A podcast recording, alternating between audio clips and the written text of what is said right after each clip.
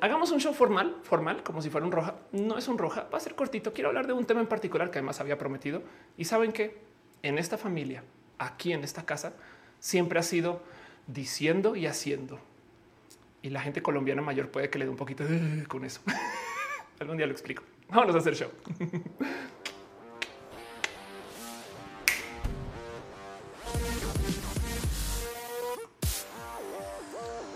Uriel dice eh, que eres un amor. Muchas gracias por estar acá. David Num dice llegué justo a tiempo. Sean ustedes bienvenidos a Roja, el show que se hace desde mi casa, gente bonita, espectacular, usuarios del Internet, usuarios de eh, WhatsApp eh, avanzado, gente que ha hecho raros usos del Internet para hacer cosas en la vida, gente que pide comida por Internet. Eso el otro día está pensando. Eso es raro, es raro pedir comida por internet porque como que se supone que tú pues, la, degustas, no la pruebas, pero no, ya nos acostumbramos a ah, que venga un güey. En mi stand up a mí me gusta decir que Uber Eats es eh, de carbón neutro, porque para que tú ganes así como un poquito de energía, alguien tiene que quemar esa energía en la bici para ir a llevártela. Entonces se balancea. Ven, por eso existe Uber Eats. Es, una buena app, es un, buen servicio, es un, invento millennial. Pero bueno, este show justo estamos en vivo en varias plataformas en youtube.com diagonal of course, facebook.com diagonal of course, en twitter.com diagonal of course, o bueno, en periscope.tv diagonal of course, la verdad. Em, eh, eh, y en Twitch, eh, ya dije Twitch, Twitch, Facebook, este Twitter. Bueno, estamos en Mixer eh, también eh, ad honorem, porque F por Mixer por el resto de la vida y por los fines de los fines y así las cosas. Se supone que hoy no debería estar transmitiendo. Entonces, esto eh, imagínense que dice rosa, porque hoy no es roja, pero tenía un tema que había prometido que era tan, tan, tan largo para otro roja que luego dije, ¿por qué no hago un roja solo de esto? Y es que es un tema que además me gustaría que exista como un video de por sí. De cierto modo, miren, roja es bien cool. El rey está hablando con alguien de esto en vivo. bueno, no con cualquier persona, pero luego cuando salga les cuento. Em, pero de cómo lo que yo les presento a ustedes acá pues en últimas es mi investigación de yo de misma desapendejizándome acerca de los temas. No es como de y qué está pasando con Epic, no? Entonces, ya que averiguo, ah, no mames, es un chingo de cosas y eso lo vuelvo roja. Pero del otro lado, como esto es un chat y nos estamos dando cariño y amor familiar, porque esto es diálogo, esto más que show es una pequeña plática acerca de cosas de la vida. Entonces también me puedo dar el lujo como de rebotar mis ideas de mis videos con ustedes.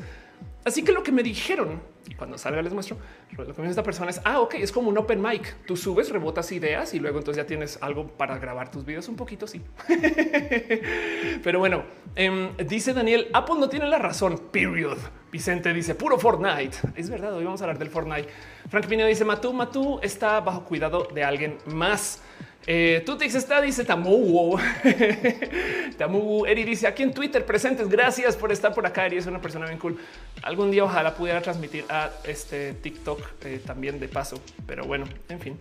Muchas cosas suceden en roja y la verdad es que normalmente me tomo el tiempo como de nomás dar un agradecimiento a toda la gente chida que me ha apoyado este, por nombre eh, por este roja que quiero que sea un poquito más cortito, voy a leer esos nombres al final, pero quiero que sepan que por lo menos la gente que existe en el Patreon con quien tengo este más alto compromiso de leer sus nombres, Arturo Alea, Navarro, lógicamente Javier Pecho Cuevas, Aflicta, Ignis 13, Francisco Godínez, Trini, Trini, Trini y Ariel R. Gracias por su amor infinito en Patreon, que es una plataforma donde yo además este, nada, eh, recibo dinero por fuera de las de YouTube y no, o sea, cuando YouTube no funciona, Patreon sí, lo agradezco mucho. Pero muchos de ustedes están suscritos en eh, YouTube como members y miren, desde el fondo de mi corazón lo agradezco mucho y les prometo que levanto los nombres al final. Lo mismo la gente que es supporter en Facebook y también la gente que está suscrita a Twitch. Y, lo digo porque gracias a ustedes este show funciona justo porque estamos en varias plataformas. Hay sistemas y esquemas de monetización financiera. Acá les llamamos abrazos financieros porque es lo que son. Eh, y gracias a eso yo puedo cenar. Entonces eh, vengo aquí a bailar por mi sopa, pero también a entretenernos, a discutir, a platicar y, sobre todo a, darnos un poquito como de cariño y amor de la nerdez. Si supieran cuánto le he batallado yo para aterrizar qué es roja, y cada vez como que le encuentro más forma, como que topo que aquí se habla de pensamiento crítico, aquí se habla acerca del shock futurista y aquí se habla acerca del transhumanismo, que incluye hablar de acerca de ser una persona de la diversidad, no? Pero bueno, em, dice Melissa, saludos desde Argentina. Muchas gracias. Un abrazo, este argentinoso. Em, Martín dice: ¿Tienes eh, hijos? Eh, eh, Matú, Matú, sí, Matú debería de contar como hija pero de resto no. Eh, Sammy dice: Me suscribió. Muchas gracias, Sammy, de verdad. Dice, pero con TikTok e Instagram es que tiene un algoritmo diferente, es verdad. No solo eso, sino que es vertical, no? Eh, y dice Cupa, se van a regular los paraísos fiscales. Yo desde ya te voy a decir que no. ¿Y sabes por qué? Porque eh, eh, la ley en este momento la hacen gente pues, millonaria. Entonces esas mismas personas se encargan de que no se regulen. Pues, pero ojalá, o sea, son paraísos fiscales porque los gobiernos no tienen control sobre ellos y están diseñados. en fin, en fin, eso es capitalismo avanzado que tristemente, tristemente, este, pues, lo vivimos, no? Pero bueno, Em, veo también que están dejando desde ya su amor en varias plataformas y la neta, neta, neta, neta, neta. Muchas gracias. Eh, un abrazo súper especial, Dylan, Marco, quienes están dejando stars en eh, este en Facebook y también eh, Pibe, Bonibono, quienes están dejando sus beats y sus cheers este, en Twitch. Pero bueno, en fin, Agustín dice presente desde Cuernavaca, Morelos. Muy bien. Alexo dice roja es todo lo que asusta a los boomers. Eso es un buen eslogan roja, donde los boomers le temen o algo así. Maya Chan dice: Los viernes en mi reunión con mis amiguis, no me puedo quedar. Ve, no, tranquis. Este show, de hecho, justo se transmite, eh, está en estas plataformas, pero la idea luego es que eh, eh, lo podamos ver, o sea, en diferido, no? No se preocupen. Y, entiendo que el viernes, de hecho, el viernes es el peor día para transmitir de entrada. No sé si lo saben, pero si ustedes, por ejemplo, trabajaran con la tele o, o con alguna televisora y de puro chance les asignan viernes a su show, quiere decir que su show se va a acabar. Pero bueno, Racial dice, ya llegué, dice Everboy, ya es momento de comprar carro usado. De hecho, te puedes comprar carro usado ya, ya la gente ya maneja un alto nivel de desespero financiero por la crisis económica, pero viene, todavía falta. Em, yo creo que, o sea, a menos que lo necesites para algo, si yo, yo me esperaría hasta Uf, casi, casi que las épocas donde la gente debería de sentirse, eh, o sea, como pasando la bonanza de la Navidad y esto, sabes, como que la gente ya tiene desespero de pagar sus deudas, comenzando enero, estas cosas como hacia Reyes. Eh, ahí es cuando la gente va a tener más desespero y te lo prometo que es donde vas a conseguir coches de segunda. Pero bueno, en fin, Andy dice en vivo el viernes. Eh, sí, eh, la gente que está comentando mi blusa, muchas gracias. Un regalo de René. René, de paso, la dueña de mi corazón en esta fotito. Eh, este y nada, la quiero mucho. Saúl dice por qué los viernes? Solamente porque hoy era un día donde podía transmitir y no quería esperar hasta sábado, domingo. Y la verdad es que quería hacer un show cortito, nomás para darnos un abrazo. A le gusta mi cabello. Muchas gracias. Este me dibujé la raíz, solamente que el tinte de la raíz le toma un rato salir, no es más. Pero bueno, em, dice Adrián, eh, un abrazo, espero volver a platicar. Yo eh, creer, esperaría también que sí. Y dice José, ¿qué opinas de ContraPoints? Amo a Natalie Wynn, sería muy chido tener a Natalie Wynn este, aquí. Pero eh, nada, es, este yo en cool. Como que yo siento que soy la versión freemium de Natalie Wynn. Pero bueno, Daniel dice el viernes en cuarentena ya no es, ya es nulo, el cuerpo ya no lo sabe. hey, eh, a lo mejor les sirvo yo a ustedes para reemplazar Netflix o algo así. Pero bueno, justo hoy tengo un tema en particular que quiero platicar. Solamente quiero hablar de una, una cosa. Em, y dice amigo, dice me adoptas. Y es un tema que además me habían pedido. últimamente todos los temas son pedidos, pero bueno. De paso, quiero que sepan que hay eh, chat en para todas las plataformas. Hay moderación. Un abrazo especial a Caro, Uva, Uriel, Fabián Monse, Jesse, Tutix, Hígado de Pato y por supuesto René, dueña de mi corazón. Ahí está René. Em, quienes están asegurándose que el chat furule y funcione. Pero bueno, dice eh, Avatar, ¿qué pasó con Shoban? Em, perdón, sí, con Shoban. Eh, no más para la gente que no entiende esa chisma o no sabe Shibon. Eh, Shibon es este es académica de la, es una académica trans de la UNAM que de paso también está en YouTube. Es que me quedé pensando cuándo fue que nos entrevistamos. Pero bueno, sí, justo grabamos un video para este canal. No, grabamos un video para diagnosis y fue bien profundo porque hablamos acerca de lo identitario, donde nos preguntamos con estos ojitos de filósofas renerd y, hipotéticos, por supuesto. ¿Y qué pasa si alguien algún día se identifica como un tarro de mayonesa? Y tratamos de responder esa pregunta. Pero bueno, el punto es que eh, nada, es una persona bien, bien pinche cool y al parecer pues, la están como desprestigiando internamente dentro de la UNAM. Y me pidieron eh, como este, oye, ¿le puedes escribir algo? Yo pues sí, también yo no sabía y comencé a platicar del tema. Mucha gente apareció diciendo, sí, yo lo vi, esto está pasando, está horrible. Entonces, al parecer es como un tema interno de desprestigio y nada, es como pues da rabia porque las personas que están pues detrás de este desprestigio son feministas radicales trans excluyentes. Queda mucha rabia porque es de, es de ese es tu feminismo neta, atacar a otras mujeres, güey. En fin, pero bueno, em, dice Magdalena, no espera encontrar este show hoy. Yo tampoco, no te preocupes. Eduardo dice con los libros de ciencia ficción te recomiendo Potencia de Andrea Saga. Qué chido, gracias. Em, y dice Uriel, ¿hablaron del, del transhumanismo? Sí, hablamos muy bien. Tutix está dejando super hearts. Gracias, Tutix. Te quiero un chingo. Te quiero un chingo. Antonio dice, ¿cuál es el famoso tema? Ya díganlo, ya díganlo. Vamos a platicar de eso. Vámonos a hacer show formal. Dejemos de, la chisma y sepan ustedes que este show de hoy va a funcionar así. Vamos a hablar de esto que es Apple y Epic. Y yo sé que esto suena, oh, pues la noticia de hace dos semanas, Ofelia, que ya llevan dando desde hace rato, pero es tantito más profundo eh, que lo que estamos viendo en las noticias. Ya les digo por qué. Y quiero que tengan presente que esto es algo que yo tengo en desde hace mucho tiempo y que justo explotó con Apple y Epic. Entonces me parece requete bonito por lo levantar, porque mm, ahí donde lo ven, yo lo voy a levantar desde Tesla. Entonces imagínense, les estoy diciendo desde ya, así como para que se pongan el sombrero de la conspiranoia, que hay una potencial relación entre TikTok, Trump, China, Tesla, Apple y Epic. es como es como el güey del meme que está atando hilos rojos. Esto todo está unido, güey. Pero bueno, Tencent, querrás decir, dice, puede ser. Eh, Alex Rojas dice, mi UNAM es 80% bulo, 20% paros. Fabián Ramos dice, Tim frasco en mayonesa, yo también. Eh, eh García dice, recomiendo un libro muy bueno que hayas leído, What Technology Wants de Kevin Kelly. Y, si quieres en redes te puedo recomendar otros nombres, pero eso yo, yo siempre digo que desde ahí deberías de comenzar tu lectura trans este, tecnológica. Pero bueno, Mr. Roflodor dice saludos desde Torreón, un abrazo, un abrazo. Pero bueno, entonces eh, levantemos ese tema y justo platiquémoslo para de lo que hay que platicar. Hagamos mi open mic con ustedes, donde ustedes eh, también me encantaría saber qué piensan de esto, pero sepan que después de todo este desmadre, yo me quedo acá para hacer preguntas y respuestas. Entonces vamos a platicar un poquito acerca de tecnología y la nerdez eh, y, más bien eh, démonos amorcito en general, pero démonos un poquito de amorcito nerd.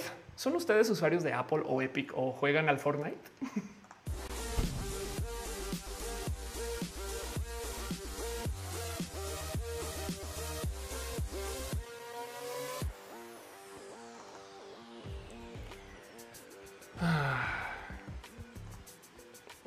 Imagino que ya saben qué está pasando con Fortnite o, bueno, en este caso Epic o con Apple o vieron las noticias. Igual y no tienen la más mínima idea. Aranza dice: Hice un podcast con Shibon hace unas semanas. Me dio mucha rabia que una TERF hiciera comentarios tan hirientes. Shibon es bien cool y es lindísima. Sí, de acuerdo. De acuerdo. Elisa dice: Este es el open mic con más público que he visto. Este em, anda, puede ser y sería chido comenzar a open mic así, en, o sea, en general. Pero bueno, por si no saben em, qué es este, a ver, Epic, eh, Wikipedia. Epic, por si lo han escuchado las noticias o han visto que hay gente que está hablando del tema. Em, Epic es una empresa eh, aquí está anteriormente que anteriormente llamaba Potomac Computer Systems de sus Epic Mega Games. Es una empresa de desarrollo de videojuegos estadounidenses que eh, en Carolina del Norte ahora eh, pues básicamente está asociada con Tencent Holdings. ¿Qué tan asociada? Eh, creo que el 40% de la empresa le pertenece a Tencent Holdings. Entonces básicamente es una empresa que hace videojuegos, si lo quieren ver así. Lo que pasa es que el modo en el que hacen videojuegos, que de paso es un modo muy moderno de hacer videojuegos, es no solo hacen los juegos, sino que hacen también lo que se llama el engine, el, pues por así decir, el motor es como, es como imagínense que yo hiciera no solo roja, sino que también empaquetara el software de cómo hacer roja y dejara que otras personas lo usaran. Entonces cada quien puede hacer su rojita. Sería lo máximo. No poseo el dinero para hacer ese tipo de desarrollos, pero para que entiendan, no eh, es una visión de negocios bien cool, porque la gente por lo general ve que entregar la salsa de tu producción hace competencias, no? Pero en este caso, esta gente como que ya aprendió que a ver, bueno, uno, yo te puedo cobrar licencias, no es como imagínense que ustedes logran, no sé, se inventaron eh, el cómo hacer un producto súper cool, cómo hacer la mejor hamburguesa en pan de dona, güey, ¿no? Y, entonces tiene una máquina para eso y esa máquina luego simplemente pues la licencia para que otras personas puedan hacer uso este, eh, de y vender como versiones licenciadas de lo suyo, como hacer unas franquicias quizás. Pero bueno, estoy tratando como explicar un poquito del por qué importa tanto esto, porque Epic de hecho tiene varios juegos éxito. Em, e, evidentemente, eh, todo lo que ustedes puede que los conozcan, Unreal, la saga Gears of War y el mundialmente famoso Fortnite. Fortnite, este juego, si no han escuchado de Fortnite, no tienen familia joven o son o, son este, gente muy amargada o no usan el Internet o simplemente eh, no han visto un meme en los últimos 10 años.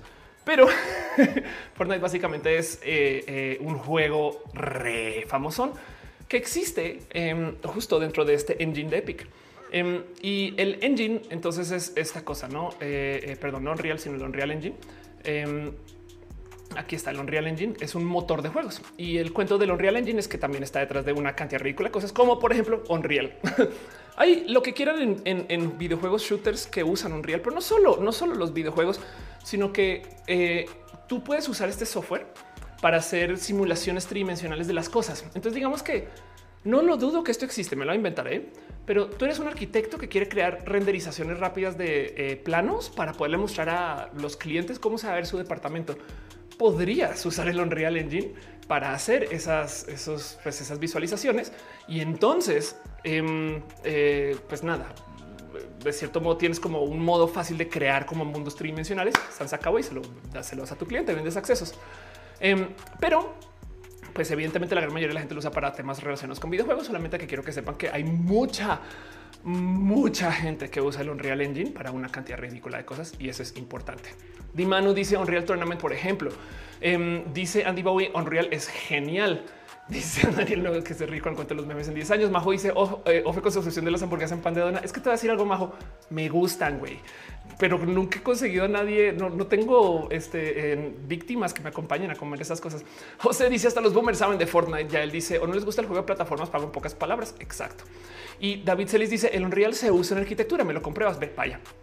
Bueno, entonces Unreal de hecho también es bien viejo. Eh, eh, este digo, eh, esto se vean esto, lanzamiento 1998 y pues nada, es una de esas cosas que como que escuchas bastante. Pero el punto es que hace nada comenzamos a escuchar un sinfín de noticias alrededor de Epic y Apple. Entonces, por si no saben bien cómo funciona el sistema de ventas de Apple, Apple tiene esta cosa que se llama el App Store y eso es de lo que vamos a platicar hoy en general, porque la tienda de apps de Apple es muy única a comparación de lo que hacen todas las otras personas. De hecho, em, Apple tiene un sistema donde puede que ustedes no lo sepan, pero si ustedes compran una app en la App Store de su teléfono, de su iPad o cualquier cosa así, ustedes le pagan a Apple y Apple le paga a la persona que desarrolló el software, ¿no? Em, de hecho, Apple cobra un 30% de comisión eh, eh, por, encima de eh, lo que sea que hayan vendido ustedes. O sea, se queda con una, se queda con una mordida, por así decir. Pero es válido el por qué. Ahora, esto no es nada, o sea, no es extremo por parte de Apple. Esto Em, es, como común en, las empresas de la venta en línea, no? O sea, esto lo, encuentran ustedes en Google, en Steam, Xbox Live también lo hace. Es un pequeño estándar de industria, pues. Mm, y el tema, de hecho, hasta Nintendo cobra también un poquito por eso. ¿Por qué vamos a cobrar eh, e, ese dinero? Pues el tema aquí es que eh, si tú estás vendiendo una aplicación, Apple la hospeda. O sea, las descargas, los servidores, todo eso lo hace Apple y eso es lo que te está cobrando. Cuando comenzó todo este negocio, en ese entonces no había pues, servicios de suscripción como hoy. Hoy en día, de hecho, es más, yo me acuerdo cuando Netflix era como nuevo y pues la banda, ah, sí, yo pago Netflix y ahora es como este juego de, ok, es como un ajedrez este, eh, eh, bien complejo de, ok, le meto Hulu, pero entonces tengo que sacar aquí este eh, móvil, ¿no? Bueno, vamos a poner aquí este Platzi, pero voy a sacar Netflix. Como que tú tienes que jugar aquí un juego bien complejo para pues, ver qué servicios sí pagas, cuáles no, este tipo de cosas.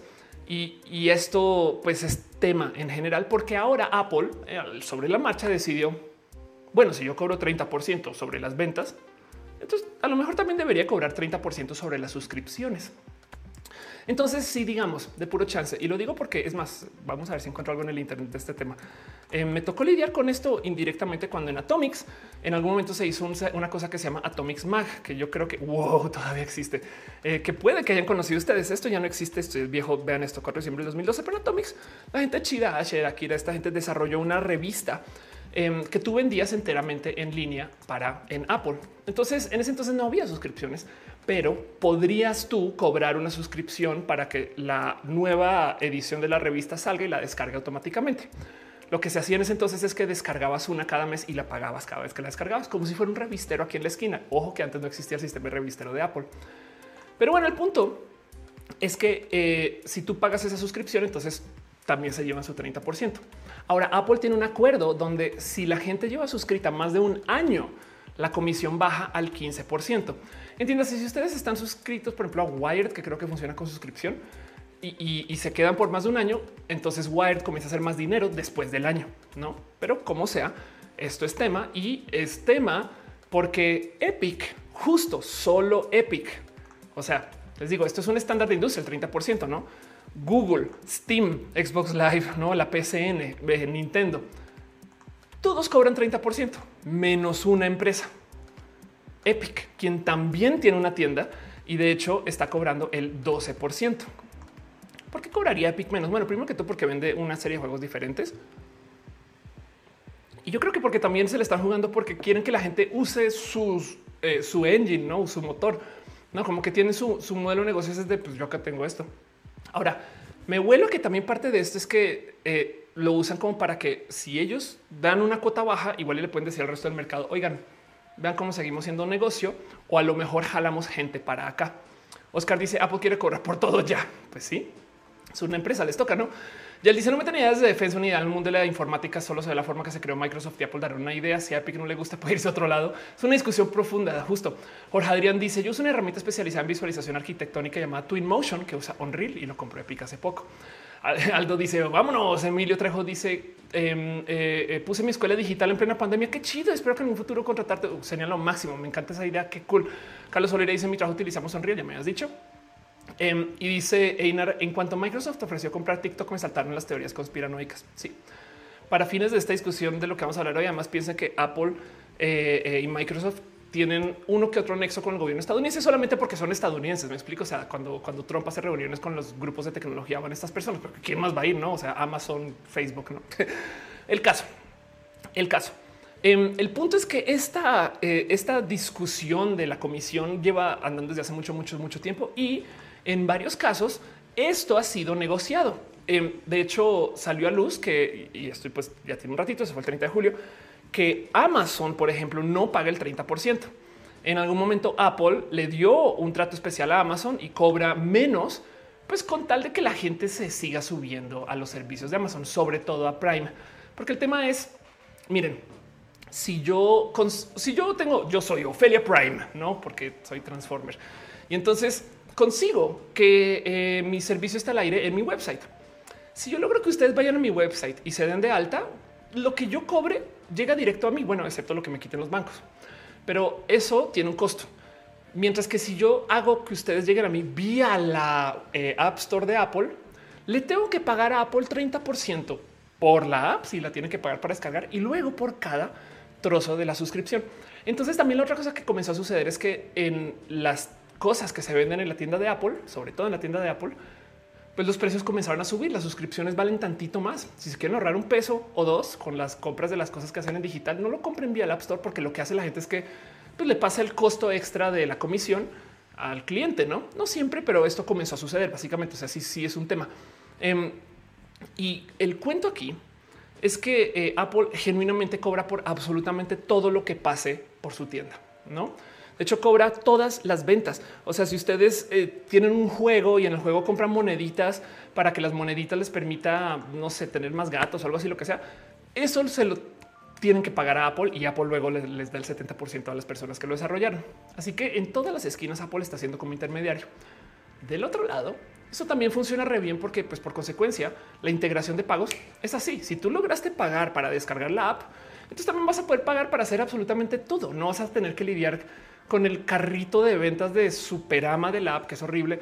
Saben, eh, eh, eh, versus el carrito de, pago usando app con el, sistema de pagos de Apple. Me explico.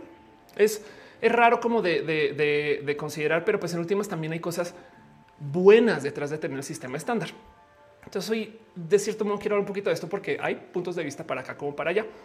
Pero de nuevo, también ese cuento de la comisión del 30% de lo que se venda dentro de la aplicación también es negociable. Ya se sabe de casos donde pues hay desarrolladores que no les cobran el 30%, sino que les cobran otra cosa. Digo, no es muy distante al parecer.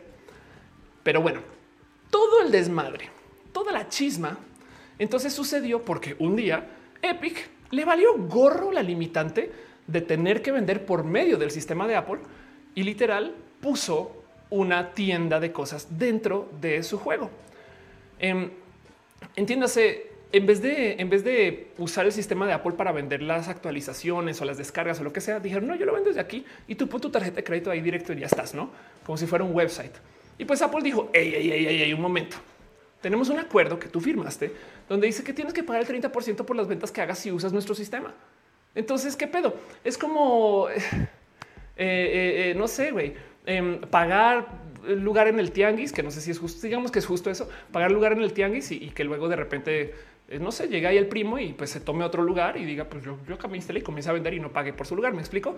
O sea, em, la verdad es que hay algo ahí como de derecho de piso, que es lo que se pone en debate. Eric dice cuando la tarjeta de crédito de Apple no existía ya. Rafa Fefifofu está por acá. Gracias por venir de visita. Roberto dice Apple no cobra por transacciones de artículos físicos. Todo lo que todo lo que pase por el sistema de cobros de Apple se, cobra vía Apple y Apple se queda con un trocito. Piensa en eso. Este dice News como en Pokémon Go pasa de nuevo pesos a 19. Exacto. Profe Talamantes dice hace poco mis seguidores me recomendan tu canal. Muchas gracias, profe, por estar acá. Este yo solo nerdeo aquí. Aquí nos damos mucho cariño y amor. Mariano Oreste dice esto también surge por eh, Amazon Web Services. Dalia dice acaso es lunes? No, pero deberías. Es tras lunes si quieres que lo sea. Uriel dice en Guadalajara arrancó pero una app de delivery local. Ojalá esté chida. Pepe López y se había desarrollos buenísimos en Flash apps que puedes comprar fácilmente. Lo malo es que necesitaban cobrar y por eso las mataron. Exacto. Y Adrián dice, pero a Apple le cuesta mantener su plataforma online también. Digo, todos los servidores, almacenamiento, mantenimiento de la plataforma. Sí. Esto se vuelve eh, eh, mucho, mucho, mucho, mucho, mucho más profundo. Ya les muestro por qué. Pero el tema es que en esta chisma de Apple versus Epic, todo comenzó porque Epic dijo, yo voy a poner mi tiendita aquí. Nadie se va a dar cuenta, güey. No estoy usando el sistema de pagos acá de, Apple a la chingada. Y entonces Apple les dice, hey, ¿qué estás haciendo? Un momento. Y de paso, esto también sucedió con Google, solamente que Google tiene reglas diferentes y todas las noticias están centradas en Apple. Y entonces hay mucho chisme y esto es a calidad de chisme. Pongamos nuestro sombrero de la teoría conspiranoica dos segundos para que el gobierno no nos pueda controlar los pensamientos. Sombrero hecho en aluminio. Eh, puede ser aluminio rosa si lo quieren, pero con el sombrero puesto ya les puedo decir que luego la respuesta de Epic contra Apple y contra Google fue pues te demando yo. O sea, que no puedo hacer yo lo que quiera con mis apps en cualquier espacio y cualquier lugar. Perdón. ¿Esto qué? Y entonces ahora resulta que eh, Fortnite se hizo, se hizo los de los de ofendido tú, güey, ofendido yo, que te ofendas, pendejo, ¿qué te pasa? Resulta que esta demanda en particular despierta un chingo de especulación porque la demanda sucedió horas después del anuncio de Apple y era no documentada, sino lo que le viene. Tenían eh, eh, gráficos de historicidad, eh, tenían todos estos como documentos ya recopilados, videos, información, todas estas cosas que habían grabado de otras interacciones, o sea, tantas cosas que se presentaron para esta demanda que como que queda un poquito como de no está un poquito estructurado esto, no? es que es como no será que ya lo tenían como preparado, se estaban, se están preparando para demandar a Apple porque sabían que Apple se le iba a armar de pedo por, por esa jugada pues de cierto modo es posible que sí. Entonces, pues nada, eso es una teoría conspiranoica. Nos quitamos nuestro sombrerito dos segundos. Pero bueno, de paso, dentro de la, de la, teoría conspiranoica, alcanzaron a sacar un comercial. Alcanzaron a sacar un comercial donde se burlan de Apple. Que ojo que la demanda también va con Google, pero se burlan de Apple diciendo, güey, pinche Apple es este ahora, ahora Apple se volvió el sistema y nosotros queremos romper con el sistema. Queremos hacer que eh, eh, eh, este, pues que el monopolio no exista, básicamente, ¿no? Vamos a pelear para detener que el 2020 no se vuelva como 1980, que esto es una cosa que se presentó con Apple. Y, entonces da un poco de, güey, ¿a qué horas hiciste eso? No, pero bueno, él dice, ese es el región del PPB. ok. Einar dice hasta sacar un video contra Apple en 4K en nada. Sí, total. Héctor dice, o sea que todo el mundo correrá Android. Pues puede ser. Dice eh, Einar, me encantó porque las demandas pasaron en horas, o sea, ya lo súper tenían planeado. Exacto. Elisa dice, si Epic usa su propio sistema de pago, aún así Apple tiene derecho a exigir comisión. Sí, de hecho es que Epic no tiene derecho a usar su propio sistema de pago. E, el motivo por el cual Apple insiste con esto es porque técnicamente si Epic le eh, comenzara a estafar a la gente, esto podría reflejar sobre Apple. Me explico. O sea, como que ellos dicen, güey, nos vamos a encargar de todo porque así entonces nos aseguramos que la información esté más segura, las informaciones, no? Y de paso, entonces les damos utilidad a la gente para que puedan usar el mismo sistema de pago que ya dieron de alta para pagar en Apple. Ya es el mismo, güey, solo picarle al botón en vez de tener que registrarse en otro web y no sé qué, no? Hay beneficios, o sea, también, pero ese es el caso de Epic. ¿Qué tal que el día de mañana este Juan desarrollador decide hacer una aplicación que, que sí sea, o sea, que sí esté bien rota y haga ventas dentro de la aplicación y la gente caiga y saben? Entonces, como que también se trata un poquito como el precedente del permitir que la gente haga sus propios desarrollos de ventas dentro de la aplicación. Pero del otro lado, como no tienes otra opción, pasa un poquito como Uber. Uber a veces es bien culero en que ellos dicen que los choferes técnicamente son freelancers, no trabajan para Uber y entonces ellos pueden elegir a qué clientes sí quieren llevar y a qué cliente no quieren llevar. Ahí en la aplicación, eso cada que te dicen a ti, técnicamente lo que están diciendo los choferes es yo acepté un negocio por mi cuenta y ya libero a Uber. Uber dice somos solo somos el intermediario. Esto está en debate porque todo el mundo sabe que güey, obvio no solo son el intermediario y dos, la otra cosa que Uber no permite que se haga es que no puede negociar el precio. Entiéndase, el chofer no, puede decir, va, yo te llevo, pero son 40 pesos en vez de 20, ¿no? Eh, tiene que elegir el precio que pone Uber. Entonces mucha gente dice, no, eso sí es como si, si Uber decide los precios, entonces técnicamente sí son tus empleados, no, no son freelancers que están usando la plataforma, ¿no? Esa es otra discusión, pero lo digo porque eh, también se levanta aquí la duda de si yo quisiera vender mis juegos, mis aplicaciones para que se usen en dispositivos de Apple y Apple dicen, no, te tienes que pasar por nuestro sistema. Y eso pues podría ser considerado monopólico, sobre todo a luz de todo lo que sucedió después y de cómo está Apple parado en el mercado ahorita. Pero bueno, Rudy dice quiero Mario Kart Live. Yo también por su pollo. Este nena dice hola. Ya él dice no, la, eh, la, pelea de Epic es de ellos, aunque le daría más valor si más desarrolladores de juegos se unan. Pero ahora veo a Epic como la novia caprichosa que quedará contenta con un cariñito. Mariano Oreste dice esto tiene que ver también con la audiencia de Estados Unidos a las, eh, a las grandes del Internet, incluida Apple. Puede ser, sí. Eh, y, dice Rafa, yo era muy fan de Apple, ahora soy de Samsung y Android y, aunque siento que no le saco todo el provecho, sí da algo usar teléfonos androides, como un sentido de güey, pero hay más, no como que es verdad, es un sentir constante de güey, tengo una Mac, tengo un cohete y lo estoy usando para dibujar en el piso, este, con bobadas.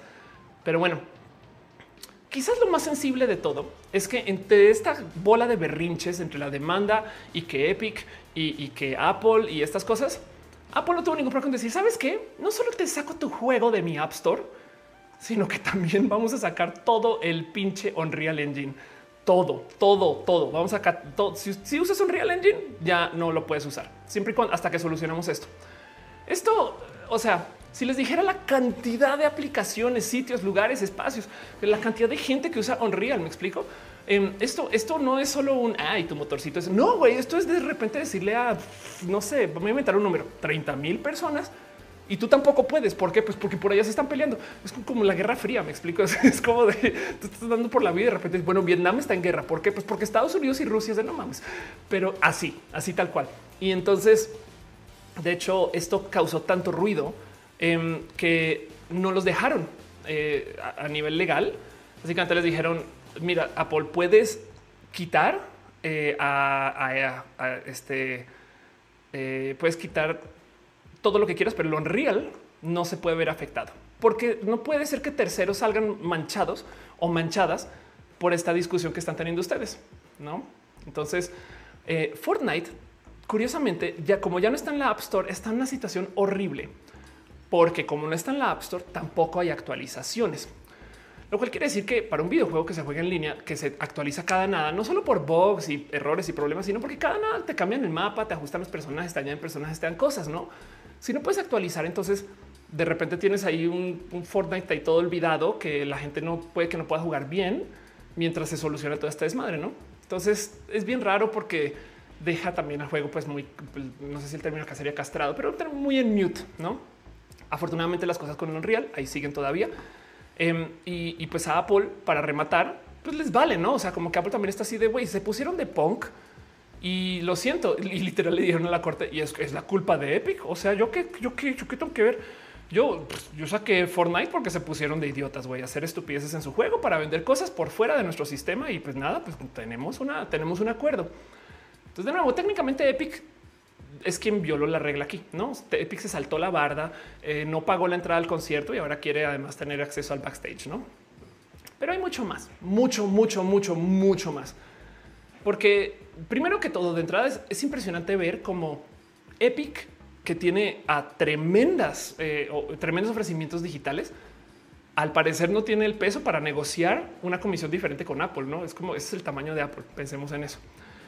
Pero del otro lado, em, las cosas que eh, eh, se discuten alrededor de ese tema, como que también dejan a ver a Epic como muy, como muy chiquitilín, como que con intereses muy, muy propios. Y por eso quería hablar de ese tema, porque yo creo que esto es un poco más amplio que solamente él dame una comisión más barata. Carlos dice hasta dónde se está la Galaxy Store. Sí, para Android, para los androides siguen dando todavía, no hay problema. Y de hecho, el tema aquí es Apple y la App Store. Y quiero justo hablar de eso, ya que dice, se supone que el mercado del capitalismo es libre porque esas empresas pueden manejar y poner reglas. Exacto, sí. ¿Y, quién decidió esto y de dónde viene? Pues de hecho salieron correos a luz de cómo el, CEO de eh, Epic le pidió tratamiento especial a Apple. O sea, si esta negociación sí sucedió, sí, sí, tu momento de oigan, güey, es Fortnite, no es, esto es una cosa popular, grande, le va a llevar muchos usuarios a Apple. Em, lo puedes mencionar en todas sus comunicaciones, en tus presentaciones. O sea, te puede ayudar a ti, pero pues danos, danos también un poquito de, ayuda, no? Yo te ayudo, tú me ayudas, no te doy para el chesco. María dice Fortnite en la Galaxy Store lo rebajaron 20%. Claro. Dice Dragona, la verdad es que siente como si estuviera planeado un poco. Héctor Arreola dice: Estoy diciendo que no hay diversidad en el business model de Apple. Es raro. Em, más bien que Apple es muy controlador y como son el monopolio, todavía hay diversidad en la App Store, pero bueno, hablemos del App Store un poquito, porque para rematar y porque, o sea, para que entiendan que esto no solo es Apple y Epic, vamos a jugar ahora sí a los hilos y, las otras cosas que pueden estar pasando y me gustaría saber de su opinión del tema, pero em, para que vean eh, cómo se puede expandir esto, Microsoft se pronunció. Microsoft no tuvo que decir eh, sí, claro, vamos a apoyar a Epic. ¿Por qué, qué chingados tiene que? O sea, ¿por qué Microsoft sale a apoyar a una empresa que es, eh, pues no mayoritariamente, pero porque le pertenece a un espacio de inversión chino que maneja videojuegos, no? Y Unreal. Como que qué está pasando acá. Y es que, pues sobre todo Microsoft ahorita que está jugando con esta bandera de somos súper open source y estas cosas, em, está hablando un poquito más acerca de la libertad del software. Y sí, también, por supuesto, por supuesto que no podemos quitarle aquí que esta movida es parte de esta como guerra fría del software que estamos viviendo ahorita. Este cuento de TikTok, WeChat, Trump, eh, Tencent, eh, eh, eh, este, no y, y, y, League of Legends y Fortnite y demás. Esto también puede ser muy real. Puede que esto sea parte del gobierno estadounidense tratando de cerrarle la puerta a la gente china solamente para que, pues nada, pues porque Estados Unidos está en esta como guerra fría donde al parecer usar. Saben que yo otra vez está pensando qué sucedería con las elecciones estadounidenses si TikTok dijera, ay, saben qué? Bueno, chingón, cerramos Estados Unidos. Si estás con una IP estadounidense, no puedes usar TikTok. Bye. No? y como esos uno ah, va a haber banda que se va a voltear en chinga contra Trump, güey. Pero bueno, eh, eh, Rochelle dice soy el hermano perdido de Héctor. Alex eh, dice Microsoft es amigo de todos, como dice el buen Akira, un poquito así.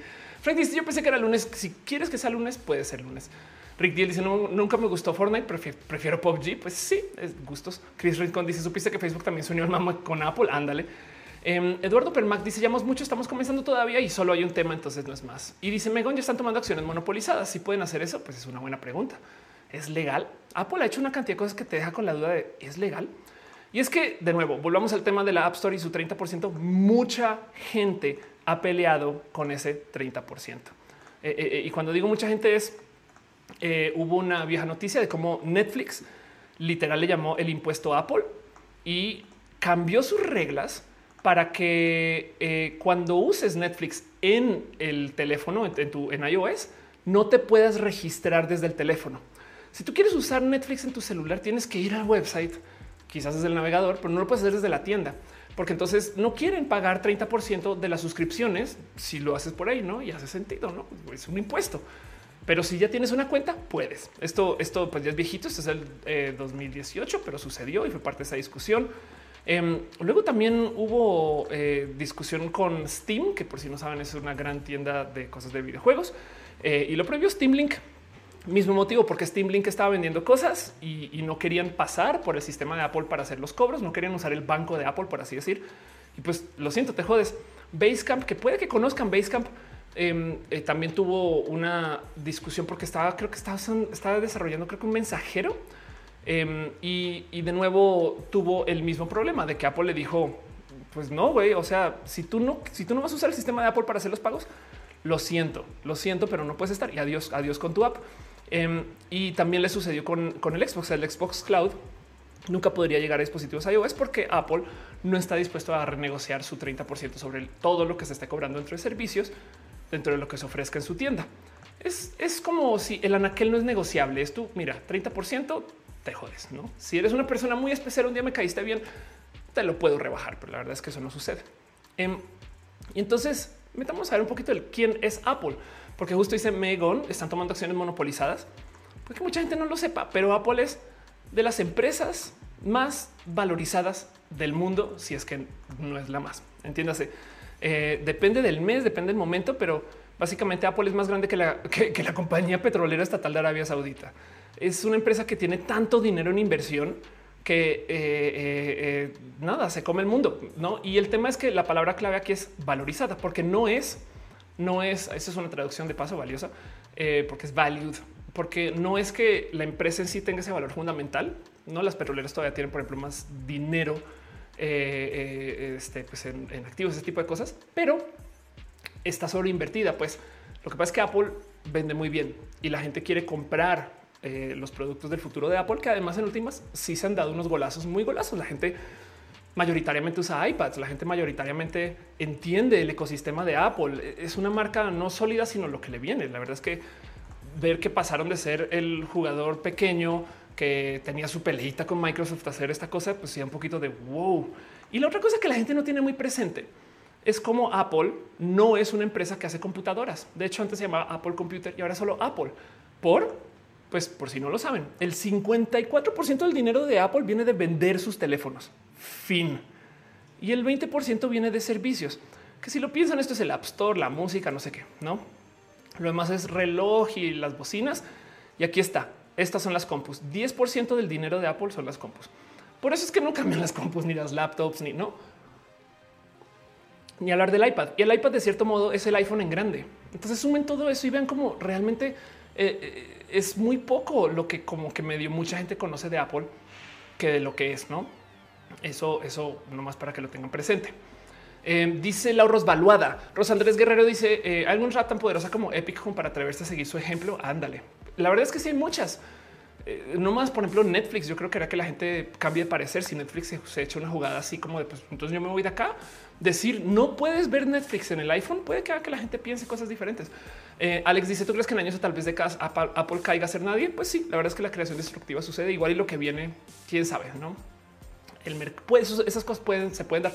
De hecho, eh, cuando comenzó Apple, para la gente muy old schoolera, la bestia era IBM y IBM se comió el mercado de la PC, de la computadora personal, pero lo creó porque eran esta cosa imbatible, eran estos dueños del mundo, básicamente. Luego de IBM, Microsoft se volvió esta cosa toda grandota y por eso es que esta pelea vieja escuela de Apple versus Microsoft existe porque es como de somos el monopolio. Microsoft decidimos que va a ser el mundo. Hicimos Office y Windows. Nadie tiene eso. Y, Apple era como los niños rebeldes pequeños. Y ahora que son los grandotes, pues a ver qué pasa. ¿Quiénes van a ser esos rebeldes pequeños? ¿no? Pero bueno, Uh, dice que he cancelado. ¿Qué pasó? Em, dice taquitos de feto empanizado. Ese es tu nombre. Tú fuiste a Facebook y escribiste en el campo de username taquitos de feto empanizado. Ok, Dejando eso ahí, dice Taquitos, he de superar que Epic eh, planeaba que fuera algo tipo el rollo con Tencent Steam, solo que sé que eh, se fue muy lejos del problema. Paul Moreno dice quizás Microsoft apoya por el Game Pass, puede ser. Eh, Dimanu dice eh, es legal porque están peleando su ecosistema, al aceptar términos y condiciones aceptas todo. Sí, aunque también del otro lado cuando, tú vas al colegio, tú aceptas los términos y condiciones y luego te das cuenta que sus leyes están bien idiotas, ¿no? Y entonces eh, haces eh, un poco de activismo para que permitan que todo el mundo pueda llevar cabello largo. Me explico, o sea, también la revolución existe por eso, porque el sistema hay que cuestionarlo. Y él dice, yo pagaría que una app cierre su negocio en Estados Unidos y no para el resto del mundo y que tenga éxito en el intento, además, claro. Claudia dice Apple sabe que el negocio está en sus teléfonos y en el servicio. Su buen nombre es tan poderoso que aunque saquen equipos no tan buenos, no los lastima de fondo. Total. Claudia dice el asociarse con Intel le fue mal. En su momento hizo sentido, pero ya no. Tienes toda la razón. Y, por algo que voy a levantar ahorita, Dragona dice, aunque Android tiene más variedad y más personalización, tiene muchos fallos y mucho menos, y es mucho menos seguro que Apple eh, y se sienten como dispositivos más desechables.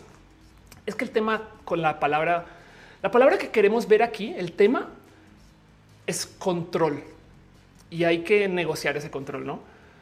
Pero bueno, no más de nuevo para que sepan justo quién es Apple, o sea, contra quién se está enfrentando eh, Epic. Estos son los dineros de Apple. Esto es el dinero que viene. Vean, esto era Apple en 2006, es el tamaño de la empresa del 2006 donde el 38% de su dinero venía de vender las compus. Y ahora en el 2016, esto ya, pues, ya tiene cuatro años, la gran mayoría es iPhone. Entonces también hay que entender que Apple viene de ser esta empresa que la gente como que no conocía bien y ahora todo el mundo tiene un iPhone y todo el mundo tuvo un iPod en su momento. Em, y el cuento es que la visión de Steve Jobs de Apple eh, se viene desarrollando desde hace muchos, muchos, muchos ayeres. Steve Jobs tiene algo. No, quiero clavar mucho en, como el culto a Steve Jobs, pero tiene algo que yo sí creo que es bonito de ver detrás del cómo desarrolla sus dispositivos. Y lo que decía él es, vamos a trabajar los dispositivos desde como la magia del dispositivo, no desde la tecnología. Entiéndase, es muy normal en el mundo de la gente que desarrolla. No mames, güey. Acaban de hacer un sensor que se puede conectar por USB a tu compu y permite que este, detectes luz infrarroja de los dispositivos en tu casa. Y entonces, güey, ¿qué? Y algún nerdo se pone, por ejemplo, bueno, vamos a hacer un programa que haga uso del sensor para, yo no sé, güey, para medir la velocidad de los eh, eh, a la que corre tu gato, güey, no? Y sale el producto. Apple lo hacía al revés, es de pensaba en un poquito de vamos a hacer un dispositivo para medir la calidad de vida de los gatos. Ah, hay que usar ese sensor, pero como que no se enfocaba en que porque tiene el sensor, saben?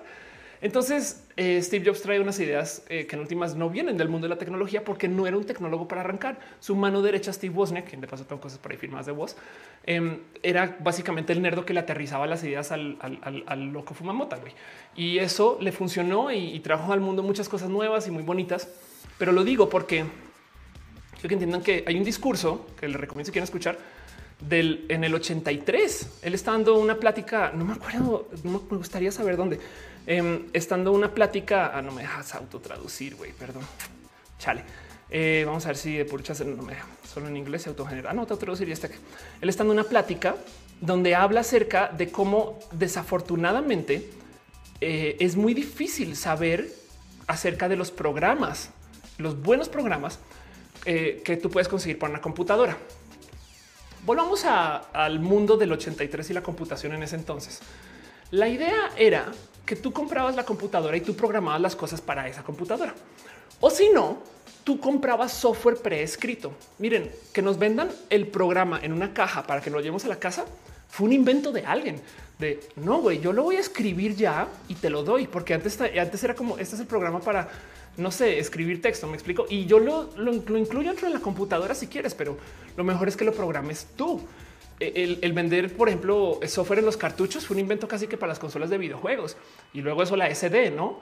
Pero el punto es que lo que decía Steve Jobs es porque de nuevo piensa que es esta persona que no viene del mundo de la tecnología. Em, lo que decía Steve Jobs es cuando tú vas a comprar software, nadie te puede nombrar cuál es el mejor programa para nada, para nada. Si tú vas al vendedor de computadoras y le digo cuál computadora debería comprar esa computadora, la, la neta, neta no siempre no sabe qué recomendarte, no sabe qué decirte. Este eh, y, pues capaz y bueno, te lo llevas y es la computadora y ahí verás, no? Eso no pasa nada. Luego puedes comprar los discos de lo que quieras comprar con el código ya escrito. Lo que dice Jobs entonces es si tú vas a comprar música, tú vas a una tienda de música y ya sabes exactamente qué vinilo quieres. Esto es el 83. No, tú entras. Yo quiero estos discos. Yo quiero comprar esta música de este, no sé, de los Beatles. No estoy. Vamos a buscar irónicamente los Beatles con Apple, pero bueno, me entienden. Si no sabes, hay un vendedor que te dice, güey, te recomiendo que escuches esto que acaba de salir, esta acaba de llegar, estas cosas. Pero el comprar software en ese entonces eh, eh, era muy difícil porque nadie conocía ningún programa y aún así todavía. Entonces lo que proponía Jobs en el 83, esto, está muy volado, es por qué chingados, no es broma, nos envían pequeños trozos de software por teléfono él dice, güey, estamos escribiendo pinche código, lo grabamos en discos, le enviamos esos discos a la gente, luego la gente lo recibe, lo pone, lo instala y descubre que no quiere usar ese programa para nada. No mames, la gente debería poder recibir un trocito, usarlo y darse una demo. Y entonces él decía, ¿por qué la gente que iba a las tiendas de vinilo sabe qué disco quiere comprar? Porque lo escuchó en la radio. Literal dice, literal dice, la radio te da demos. Em, la radio te da demos de, de, lo que quieres comprar, no? dice el decía el fenómeno de la estación de radio. Entonces te da una muestra gratuita para que puedas tomar tus decisiones antes de ir a comprar la música. Ya sabes qué quieres. Estoy en el mundo de Spotify, pues ni el caso, no? Pero me entienden. Eh, él dice entonces necesitamos un equivalente en el software. Toca hacer un espacio que sea como el mercado del software, pero que te deje comunicar y hacer uso como de trocitos del programa o el programa entero para que lo puedas usar un rato, pero que la distribución sea toda pues sin enviar cosas en plástico. 1983. Y esto luego en parte es lo que se volvió la App Store de hoy.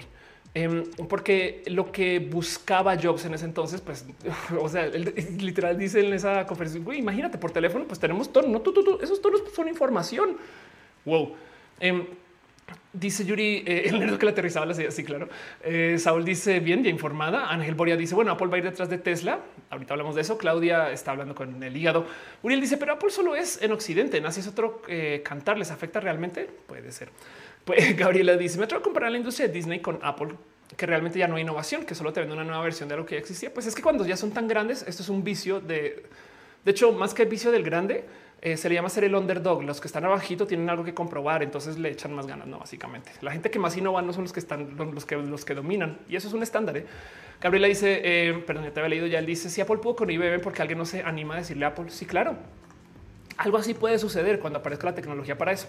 Pues bueno, el caso es que en el 2008, del 83 al 2008, llegó la App Store. Entonces, vean nomás la cantidad de tiempo que pasó, vean nomás el cambio de Steve Jobs de paso. Eh, el cuento de la App Store en el 2008 es que llegó al celular porque la gente a las malas se lo pidió con el iPhone. Em, de hecho, cuando salió el iPhone, ah, hoy estaba para este video, estaba buscando mi iPhone original porque yo guardé mi 3G por mucho, mucho tiempo y, y tuve un momento así bien triste de güey, ya no lo tengo, no como casi yo desarmando cajones y ya no lo tenía. Fue una lástima, pero el punto es que cuando salió el celular, eh, eh, el iPhone, originalmente lo que propuso Steve Jobs fue tener una tienda, perdón, no tener una tienda, lo que propuso Steve Jobs fue eh, que los websites todos se pudieran navegar desde Safari. La idea del iPhone original es que era un iPod, una máquina de navegación y un teléfono al tiempo. Entonces tú no tendrías que desarrollar aplicaciones porque podrías de plano solamente eh, este, esta foto, famosa foto, podrías de plano solamente pues, ir a la versión web que se desarrolló con todo lo que tienes en Safari. Eh, y eso pues en su momento fue como medianamente exitoso, pero la gente quería hacer aplicaciones. Entonces alguien se le adelantó a Apple y se inventó una madre que se llama Cydia. No sé si era Cydia originalmente, pero el punto es que eh, es, un, es una tienda de, este, de aplicaciones pirata que requiere que tú modifiques tu teléfono, donde puedes descargar aplicaciones y las puedes usar. Y eventualmente, porque además esto es algo que ya existía en Apple, o sea, si había gente que se discutió con Jobs acerca de si se iba a permitir que la gente desarrollara apps o no. Em, eventualmente el equipo interno de Apple dijo, va, ok, saben que vamos a hacer una pinche tienda, güey. vamos a poner ahí una, una guía, vamos a permitir que la gente haga uso de nuestro sistema para programar. El tema es que Steve Jobs, siendo Steve Jobs, no tuvo ningún problema con decir, pero entonces vamos a controlar todas las aplicaciones que se desarrollen, porque si llega alguien y desarrolla una aplicación que haga que la gente se quede ciega porque pues, sale así como luz en un eh, no sé qué, no, o desarrolla una aplicación que hace que el teléfono se derrita, nos van a culpar a nosotros. Y esto es de villano malvado. Así oh, vamos a revisar todas las aplicaciones, todas, este, todas. digo, son de esos como comentarios malvados, tipo lo mismo que sucede en Google porque yo no me imagino cómo habrá sido esa reunión de Google Maps. Oye, ¿y cómo vas a levantar fotos de todas las calles del mundo? Pues vamos a mandar coches por todas las calles del mundo. ¿Qué? Sí, coches todos. Es más, vamos a hacerlo en varias ciudades al tiempo y a ver gente que haya las cámaras en la espalda. ¿Cómo le ves hasta que tengamos una foto de todas las calles del mundo? no mames, güey. Algo así. El caso con Steve Jobs fue que, eh, eh, la, como que el compromiso de su App Store es que tú podrías subir eh, y desarrollar para el iPhone, pero Apple te tiene que autorizar. Ahora hay motivos válidos por los cuales vale la pena que Apple te autorice. Por ejemplo, si es en serio que eh, eh, vale la pena que alguien se asome para ver si la aplicación no va a dañar el teléfono.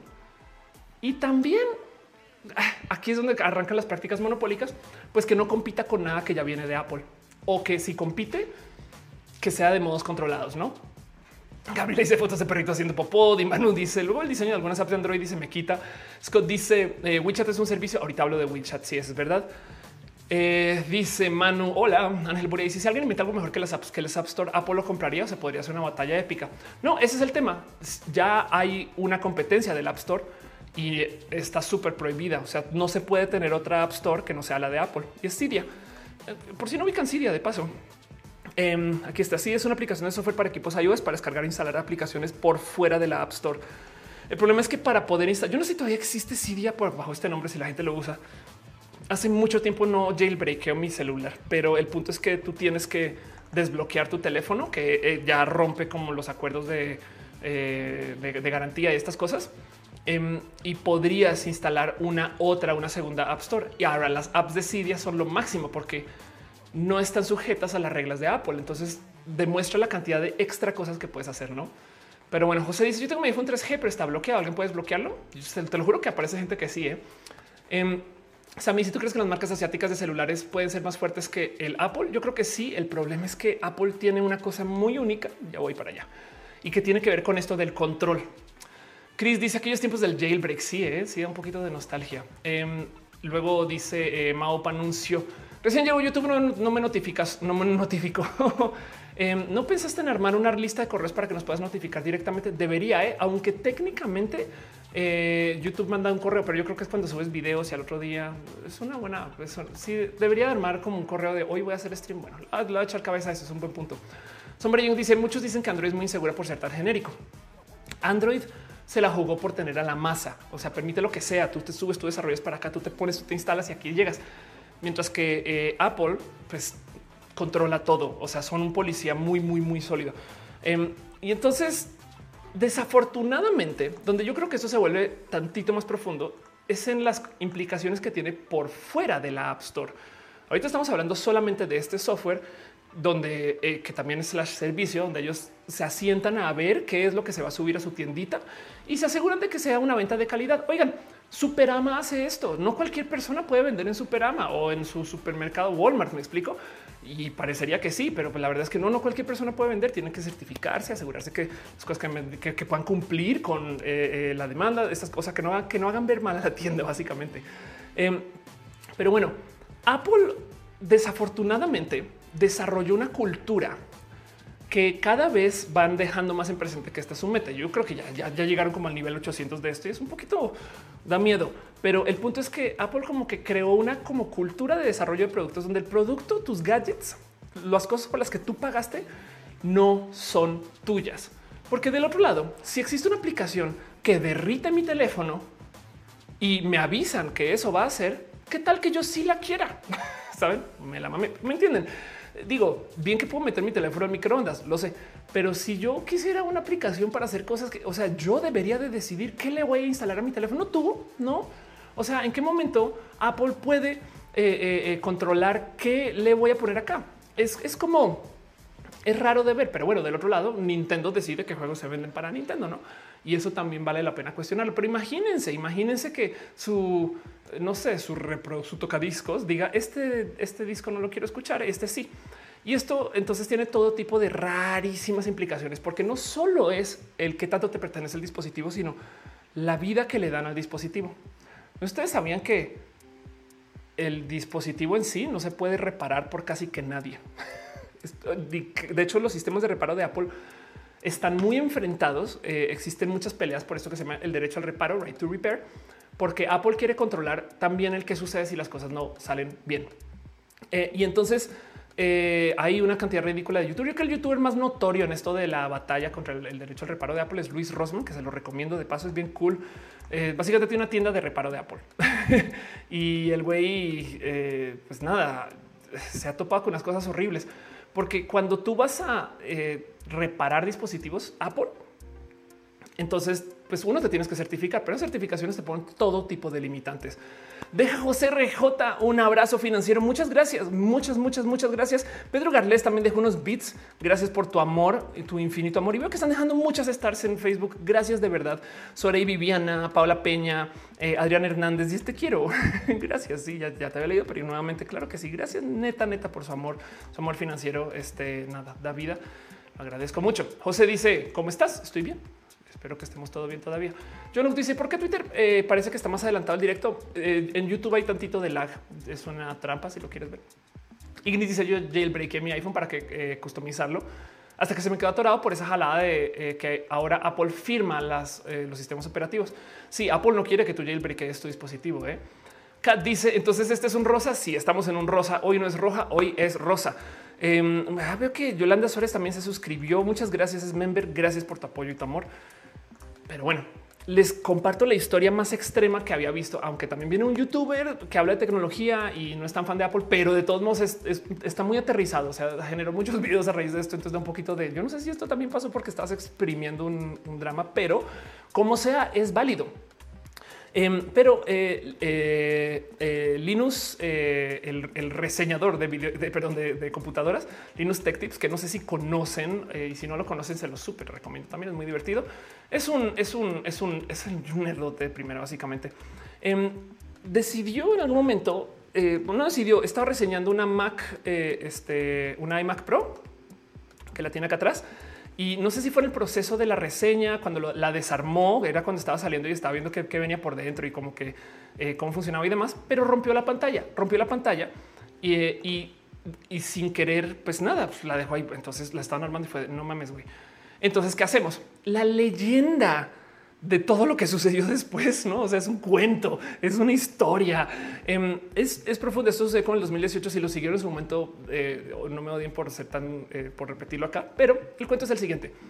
La llevó a reparar a una tienda de Apple, una tienda donde la compró casi, según yo, o donde se la dieron, o una tienda de reparos, no? le dice yo es que la quiero reparar, la quiero arreglar, la quiero reparar, quiero tener esta computadora. Oye, no, ¿por qué no la pasas por el programa y damos una nueva y ya, que es algo muy Apple? ¿eh? No, yo quiero reparar esta, güey. Y entonces van, averiguan con Apple y Apple dice, mm, bueno, que la reciban en la tienda y a ver qué hacemos. A la semana le llega un mail diciendo, no, Apple no la va a reparar. Por eso ya fue un video. Luego, em, este, eh, eh, él como que comenzó a hablar un poquito de, por qué no me la quieren arreglar y se acercó con empresas o, técnicos y demás. Y resulta que como era muy nueva la iMac en ese entonces, nadie tenía la certificación para poder pedir las piezas con Apple. ¿Cómo que no puedes pedir las piezas?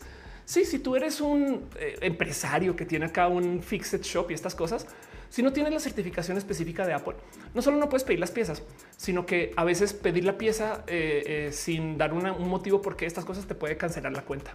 Apple es no psycho. Lo que le viene es el control al máximo de quién sí puede arreglar cosas, quién no. Para poder pedir una pieza, resulta que tú necesitas tener la pieza anterior. Entonces también tienes que enviar la anterior. Solo así te envían una. Nunca puedes tener así como técnico guardadas aquí tus tarjetas madres, sobre todo dispositivos nuevos. Y entonces en esta novela, eh, en algún momento, cuando la estaba desarmando para sacar, rompió los stickers de la tarjeta madre, eh, eh, los stickers de garantía, sin darse cuenta. Motivo por el cual tampoco le iban a dejar instalar la tarjeta madre que ya tenía con el monitor. No estoy 100% segura si en ese proceso también dañó la tarjeta madre, pero entonces ahora necesitaba conseguir un monitor y una tarjeta madre. Y conseguirlos fue un drama de varios videos porque nadie se lo quería vender. Y los mismos técnicos de Apple como que hablaban con él sin dar su nombre, porque si Apple se llegara a enterar que estaba teniendo esas discusiones con gente que no está en este sistema, les cancelan sus licencias o sus eh, eh, certificaciones. Em, y entonces sufre em, por tratar de conseguir la pinche pieza para que ya el mero, mero, mero, mero final este, eh, logre a base de otra que estaba rota. Em, y justo con el mismo Luis Rosman se sientan a discutir de esto. Güey, está, está, está, está re mal. Güey, sí funciona, pero lo que queda luz aquí es como Apple es tan controlador que no permite que si tú tienes una compu dañada, la puedas reparar.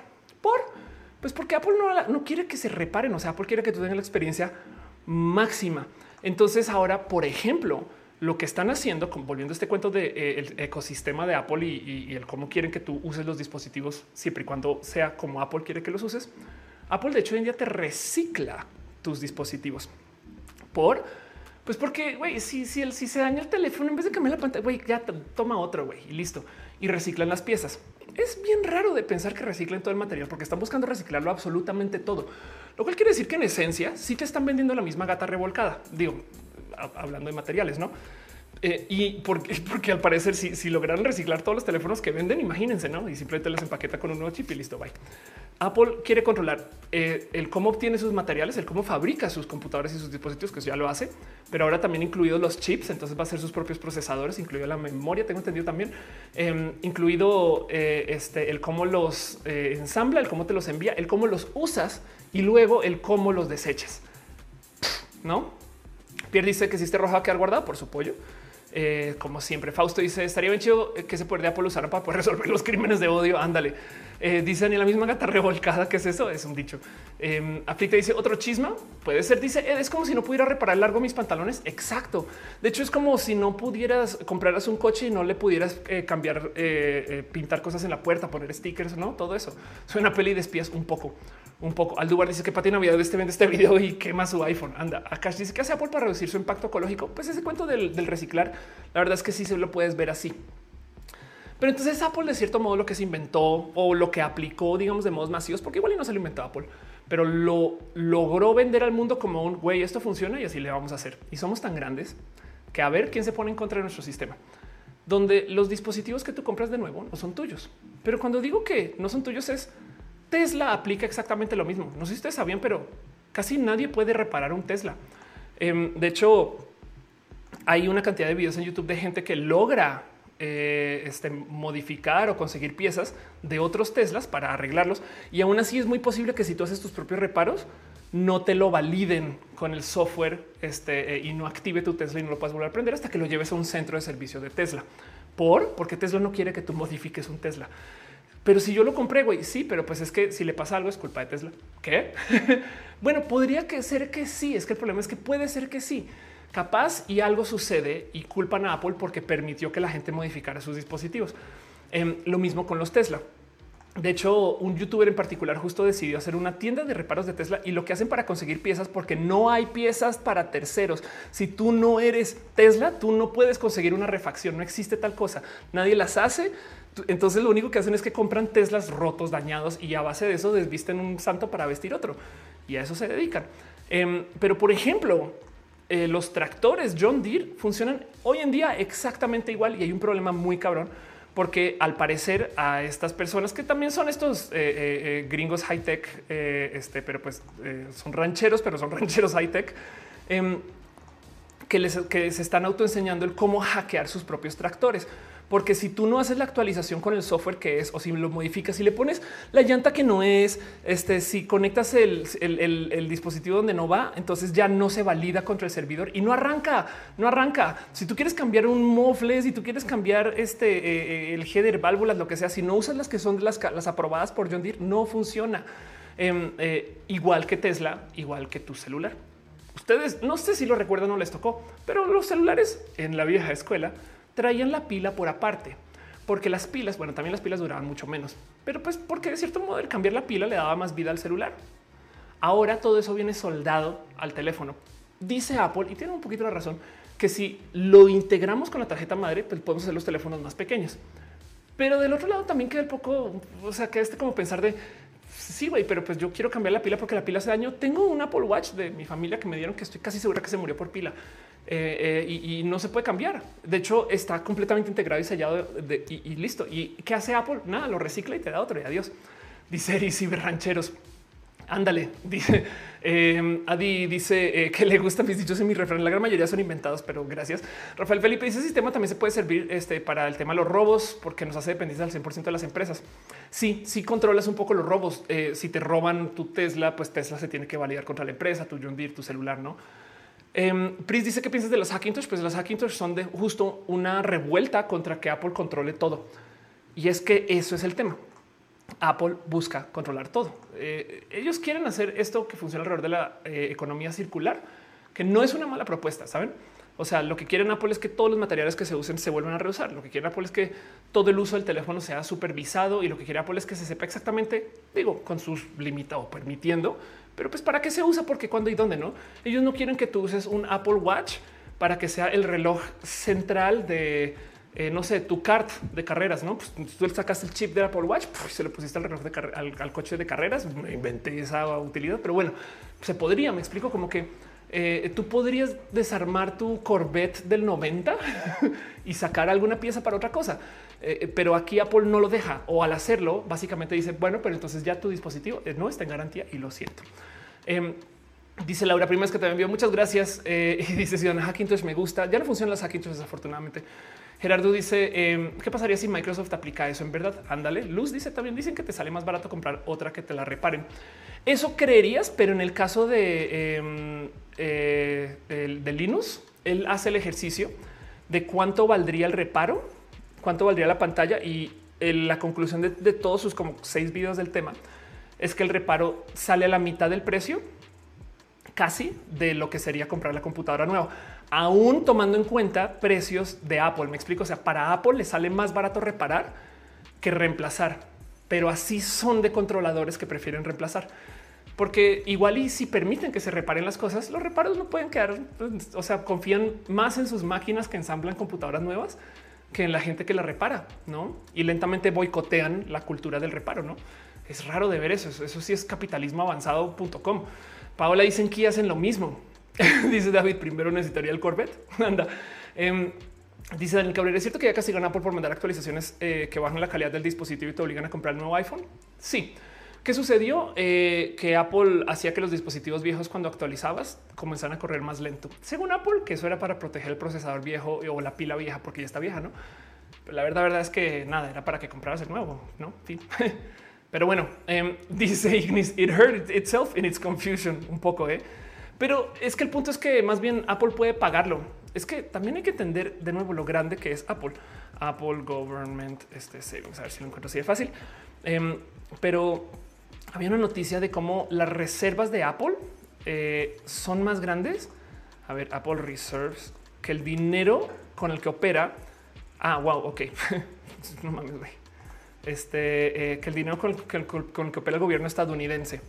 Esta ya es una noticia vieja, entonces no la encuentro como muy fácilmente, pero, pero estoy viendo que Apple se acerca para ser una empresa de dos trillones de dólares. O sea, la, la empresa. En fin, no es qué locura, güey. Apple es una empresa inmensa. Entonces están dispuestos a pagar más para mantener ese como control en el servicio. Del otro lado, entonces esto también deja ahí un buen de dudas del sí, pero yo lo quiero reparar. Yo quiero, yo quiero. Mi papá me regaló esta iPad, güey. Yo no quiero que me den una nueva de la fábrica. Yo creo que me, mi papá porque me la dio mi papá, no?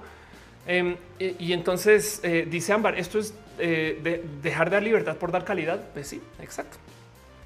Y el por qué esto es tan ofensivo, o sea, el por qué la gente se salta, aparte de las prácticas monopólicas que por sí son peligrosas, es porque la cultura de la computación no viene de esta raíz. La cultura de la computación, de hecho, viene del mundo del, en este caso de verdad, hacker, del güey que hace las cosas a sus manos, de la gente que arma sus computadoras y que conecta sus chips y yo, yo, yo quiero construir, yo quiero hacer cosas, yo no quiero comprar algo ya hecho o bueno, si lo compro hecho, yo quiero poderlo modificar. Fast and the Furious. Yo quiero que mi coche sea verde con humo seco y lo mismo con mis compus. Em, eh, técnicamente, de nuevo, desde, desde su mero inicio, la idea era que tú, no sé por qué me fue esta ENIAC, pero bueno, em, la idea es que tú tuvieras una computadora de uso eh, general.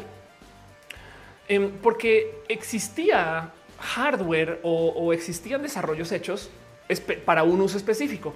Yo creo que el mejor lugar donde te topas este tipo de tecnologías en los cohetes de los 50 y los 60, porque literal diseñaban la válvula de la pieza que estaba hecha para ese cohete, para ese uso, para ese lanzamiento y ya. Y si tenía una algo que hiciera computación, nada, pues manejaba 8 bits y eso que seguramente bueno, pues es un decir.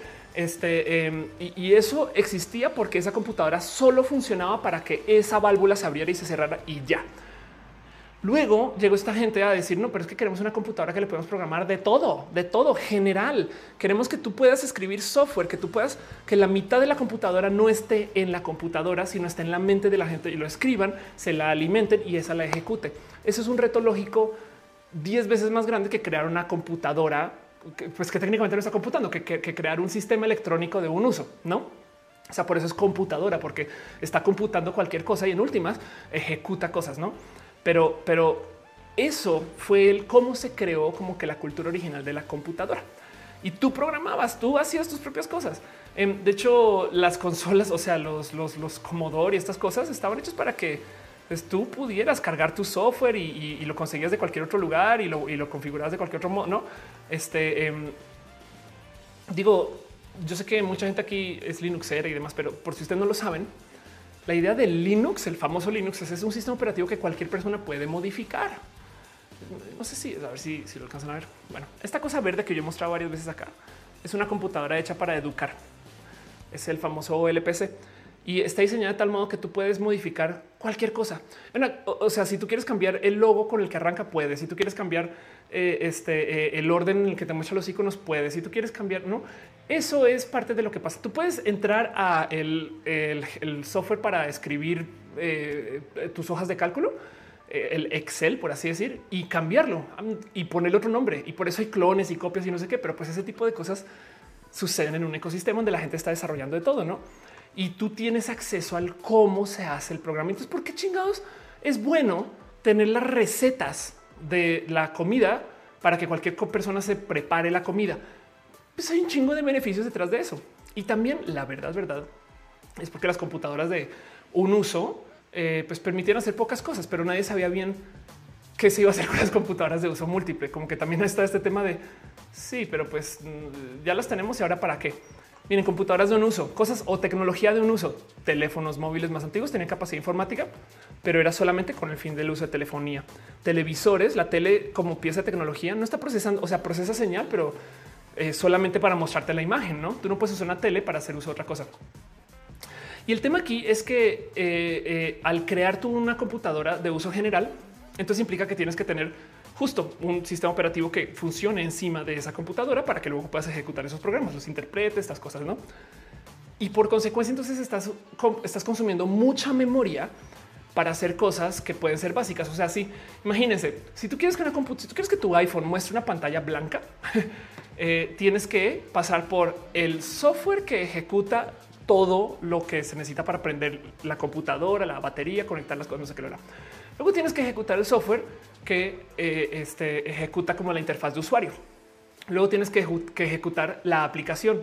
Yo sé que me salté como, como seis capas, pero tienes que ejecutar la aplicación que corre encima del software del sistema operativo, que corre encima del sistema base. ¿no? Y ya dentro de la aplicación, entonces ahora tienes quizás un código estándar que puede ser un framework, o sea, puede ser un código como que acordado por muchas personas para, uso, no como un estándar de programación que a lo mejor ese también se tiene que ejecutar, activar, inicializar, lo que sea. Y después de eso le dices pantalla blanca, enter, ¿no? ¿Cuánta computación se está usando solamente en que el sistema exista? Mientras que una computadora de un solo uso literal es prender luces y ya es el circuito es prender la luz y listo. Lo único que puede hacer puede prender la luz y puede apagar la luz. Em, entonces, eh, eh, claro que también hay raros como eh, hay raras complicaciones al tener computadoras de uso personal, pero esa fue la revolución de la computación que le dijeron a la gente: tú programa lo que quieras, güey, tú diseña lo que quieras, tú haz lo que quieras y la gente se comió eso. Y como que los hijos de esta tecnología justo es la gente que es muy proponente de lo que es los sistemas abiertos de la computación, el software abierto, el software libre. El software libre es que tú puedes modificar lo que quieras. A ti no te gusta Excel, güey, pues entonces tú haces Excel, de Ofelia y, nada, que pues ahora todo sea para ti, ¿no? Hay una cosa que es muy útil de tener software donde todo el mundo pueda ver cómo funciona la maquinería. Y es que si hay una cagada, la gente lo puede ver. Y ese es, yo creo que la, para mí la defensa más importante del software libre. El mero hecho de que eh, tú puedas, si, imagínense un restaurante que les dan a ustedes las recetas y no son las recetas, sino que puedes ver cómo preparan las cosas. Y de repente tú dices, wow, wow, wow, un momento, ese güey le acaba de poner nueces a no sé qué y esto, ¿sabes? Y se, se ve. Entonces la gente está en chinga reparando todos los problemas y está supervisando todas las cosas. El problema es que como todo el mundo tiene la receta, entonces este restaurante está vendiendo ese plato, el de enfrente, el de la esquina, el de arriba, el de abajo y los platos ya no son tan, por así decir, importantes. De todos modos hay estándares en el, software libre. Em, y, para rematar, eh, eh, la gente suele documentar las cosas mucho cuando son esfuerzos colaborativos, ¿no? Dice, dice no Excel libre Office. Exacto. Tormeo Puente. Reparar equipos es maravilloso. También reparo para donar a familias de escasos recursos. Qué chido. Em, eh, este Bruno dice Linux tienes eh, eh, todo. Casi no te topas con binarios para configurar. Es verdad. Toromeo dice, por cierto, yo tengo una duda. ¿Alguien sabe cómo cambiar la voz a mi asistente de Google? Yo no sabría cómo hacer eso. Y dice Eloir o Eloar Linux es genial. Ya está tiene su versión de ventanas, muy casi copia de Windows. Sí, exacto. Eso sucede Eh, este dice Gerardo, Google sigue permitiendo que los usuarios modifiquen Android o eso ya cambió. Yo creo que eso ya cambió. Android era, era este, nada, un software, o bueno, no sé si algún fork de Android, quizás eso puede ser, pero, pero me sorprendería que todavía exista. De hecho, eh, arroba backmota, eh, Mota que le tengo mucho cariño, eh, me mandó esta lista de aplicaciones en iOS que también son de código abierto. Entonces, son aplicaciones que consigues para para, para usar en tu teléfono, en tu, en tu iPhone, pero puedes ver su código y puedes modificarlo y hacer tu propia copia. Miren, DuckDuckGo, que es un buscador, es un soft, es un, es, es un, es un, es un buscador de Internet, por así decir, es como un navegador buscador que es completamente eh, anónimo y, te, no sé, o sea, es muy seguro porque pues nada, está hecho para eso. Es de código abierto, lo cual quiere decir que si tú quieres modificar DuckDuckGo y hacer DuckDuck 3, puedes, ¿no? Eso, eso sucede. Y la idea de tener el software hecho así es que entonces no es el software en sí, sino puede ser la capa de servicios encima, puede ser la implementación, o sea, el modelo de negocios es otro, pero es un modo muy bonito de hacer las cosas. Ahora imagínense que de repente llega Bill Gates y dice, código abierto, ¿qué te pasa, güey? Yo voy a cifrar el código de Windows o bueno, de DOS para que nadie sepa cómo está hecho, pero por, pues porque solo yo controlo las cosas y ya. Y eso se volvió el estándar. Eh, como que pensamos que al comprar algo ya hecho, tú nunca vas a saber de dónde viene y es raro. O sea, pensemos en, digo, nos pasa en el supermercado. Luego es de no mames, la Coca-Cola tiene todo esto. Sí, güey. Pero el punto es que ya aceptamos que el software, pues no se, o sea, que es privativo, que tú nunca vas a saber cómo funciona la cosita por allá adentro. Pero Apple se puso más punk y Apple salió a decir no solo, no solo no vamos a asegurarnos, o sea, no solo vamos a asegurarnos que eh, este, este software sea privativo, sino que vamos a verificarlo uno por uno. O sea, vamos a fiscalizar a todos los desarrolladores que quieran desarrollar cosas para nuestras computadoras. Eso hubiera asesinado la industria de la computación en los ochentas. Y, y el tema es que hoy en día, pues hay muchas personas que recuerdan cuando no, no supone que las computadoras eran para que todo el mundo pudiera hacer cualquier cosa, que no nos dices que tienes una App Store para que cualquier persona desarrolle sus ideas. Sí, siempre y cuando sean las ideas dentro del sistema de Apple. Y entonces esa es la discusión. Apple es tan grande que no hay absolutamente nadie que le pueda poner un alto, un paro y la gente lo va a seguir comprando. Yo también yo soy muy consumidor, o ¿no? yo, soy fan y entiendo y, comprendo el por qué está sucediendo esto. Pero lo que está haciendo Epic no solo es discutiendo para defender su poder vender, sino que lo que está haciendo es que le está tirando un piedrazo al monopolio. Todo este desmadre sucede por millones de motivos. Igual y si es los chinos versus los estadounidenses, igual y si es eh, algo más allá que eso, no que, pues que no vemos ahorita. Pero el otro, la otra esquina de esta batalla es que hay muy poquitas personas que le pueden poner un alto a Apple y entre esas Epic, quienes tienen una cosa tan popular, tan conocida que van a conseguir que los medios les den luz y ojalá entonces esto pueda mover a que se creen otros sistemas. El problema aquí es el precedente. Si Epic gana y entonces se permite que cualquier persona pueda vender cosas dentro de las apps que se venden este, eh, usando la App Store, entonces eh, pues cualquier persona puede vender cualquier cosa. Así que prepárense para apps estafadoras, por ejemplo. Prepárense para no que pagas con Bitcoin. Sí, pero pues el wallet este, está falseando cosas así. Y en un celular es aún más difícil validar contra las estafas porque pues en una computadora mal que viene tienes varias tabs, control, no sé qué, y eso, ¿no? Eh, como que también hay algo ahí que decir acerca de los beneficios del control. José, eh, perdón, Jorge Renteral dice Microsoft compró GitHub, donde se alojan un gran número de repositorios de software open source. Eso sí da miedo, sí es verdad. Gates dice el fetichismo de la mercancía. Anda. Ignis dice Samsung también poco a poco se está poniendo bien psycho. Si ruteas eh, sin cuidado, te borra todo para protegerte. Claro. Bueno, me dice, ¿tú crees que la información del teléfono se use para otras cosas? Híjole. Yo, yo creo que por lo menos internamente sí. De hecho, ahorita con el COVID, de repente salió Google a decir les compartimos estadísticas acerca de cómo la gente dejó de salir de casa y sí entró la cuarentena. 40% de las personas en la Ciudad de México se están quedando en casa. Y ¿cómo saben, güey? no es como el pinche Google. O sea, sí saben, no, pero bueno, no es información personal, pero sí un poco de. Una vez alguien me dijo que, por ejemplo, en Facebook eh, en algún momento se hacían estudios con sus datos a modos internos que podías comprar, que ya es, eso es Facebook viejo pero me lo contó porque compró un estudio, su empresa, esto estoy hablando como el 2010, 2011, ¿no? Pero su empresa compró un estudio para saber cuánta gente se había mudado de ciudad a ciudad, porque Facebook, si tú haces login y luego cambias la ciudad de donde eres a otra, Entonces, pues es una mudanza y podrías tener un poco de estadísticas de cuánto se muda la gente, no? O sea, y eso se vendió en su momento y, en fin. Pero bueno, em, eso, claro, claro, claro que yo estoy 100% segura que internamente harán cosas con esos datos, no? Eh, Gabriela dice: ¿Nos vigilan? Pues sí, la verdad es que sí. No solo nos vigilan, sino que compartimos todo. Claudia dice: múltiples plataformas para múltiples usuarios. Ese sería el ideal. Sí. Ángel Boria dice: los antivirus, malware. Eh, también Aldubar dice: si alguien más grande que le paga un alto a Apple y sus compradores cuando se casen de esos monopolios, busquen otras opciones. El problema es que cuáles son las otras opciones, porque de nuevo, em, el tema aquí es que sí hay beneficios eh, y lo digo porque del otro lado, el problema es que lo que vende Apple es que ellos tienen control.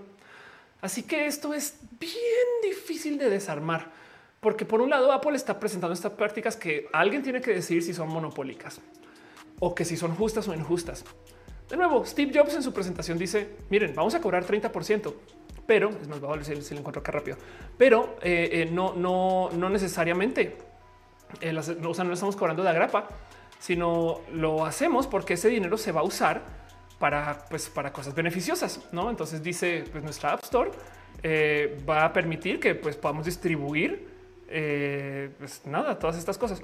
Y luego dice, y el motivo por el cual vamos a cobrar eso, o sea, dónde está el dinero, es porque lo vamos a usar para, pues, para pagar el hospedaje de sus aplicaciones. ¿Por qué? Pues porque así eh, cuando, cuando ustedes suban la aplicación y tienen un problema, pues entonces no, no están ustedes batallando con pagar servidores gente la pueda descargar y no tenga problemas. Luego, para rematar, eh, eh, no te vamos a cobrar encima de eso lo que cobra el banco. Eh, justo no te vamos a cobrar el hospedaje. también dice no te vamos a cobrar el marketing que parece una mamalonada, pero bueno, sí, la verdad es que sí es, sí es verdad. Tú entras a la App Store y te recomienda apps, no? Em, y para rematar, vamos a asegurarnos de, hacerte, darte un pago mensual. Y, y, él dice justo todo eso por mero 30%, porque es lo más Steve Jobs del mundo, no simple. Y parte del motivo por cual esto sucede es porque dice: ¿Y qué pasa si yo vendo una app gratis. O sea, si yo la tengo ahí gratis, güey, esa app gratis también come recursos. Yo subí aquí el juego de Ofelia Roja, Rosa, eh, el bot de colores y, ahí está en la App Store. Alguien, o sea, hay computadoras que están prendidas solo por eso. ¿Quién lo paga? Pues la gente que está pagando cuando sí se vende, no? Como que, como que también hay un algo ahí de pues igual ese dinero no se va al vacío, no?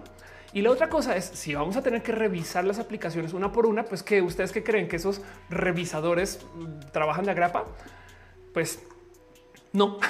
Entonces hay que pagar por eso también. Pero de nuevo, el debate ahí es el que consideran, o más bien la pregunta que les dejaría es qué consideran ustedes si esto lo ven bien o no. Porque miren, hablemos dos segundos acerca del control de calidad de las aplicaciones. Es famoso en la Google, eh, Google Play Store. Tú puedes subir lo que sea, no? Entonces es famoso Android de tener clones de todo. Estos, estos son aplicaciones clones. O sea, esto, esto es este Graffiti Stars, que es un evidente clon de Splatoon que eh, de entrada, miren, como es un clon, igual dices, pues güey, le están llevando Splatoon a los androides. Sí, pero no están pagando derechos. Quién sabe que si, no, si están dispuestos a hacer esto, quién sabe dónde más están estafando a la gente. Ah, no sé, como que no está tan chido. Em, acá en Football Manager, esto es eh, Turbo League, que no es para nada Rocket League, no es para nada Rocket League. Eh, Saben, Heroes of Warfare. esto es muy divertido, güey. Y pues, es que llevan a Overwatch al Android. pues sí, pero también hay algo ahí acerca de cómo, debido a que el sistema de Apple verifica las aplicaciones, pues está ahí tantito de control de calidad. Yo sé que hay una cantidad ridícula de aplicaciones basuras para, para iOS, pero imagínense cómo sería si, las, si no estuvieran verificando, no? Y pues sería un poquito como es para los androides. De hecho, en Android tú puedes instalar sin pasar por la tienda, lo cual lleva todo tipo de complicaciones. En Android estás mucho, mucho, mucho más expuesto o expuesta eh, a que pases por, no sé, virus, malware, cosas así. También por eso es que Android es tan difícil, porque hay Android de Samsung, hay Android de Google, hay Android de cada quien y cada quien lo modifica para sus cosas y ya no es compatible el uno con el otro, mientras que Apple diseña seis teléfonos o cinco o cuatro y estos son y todos funcionan. Bueno, hay uno que otra cosa por aquí que se negocia, pero todos funcionan, ¿no?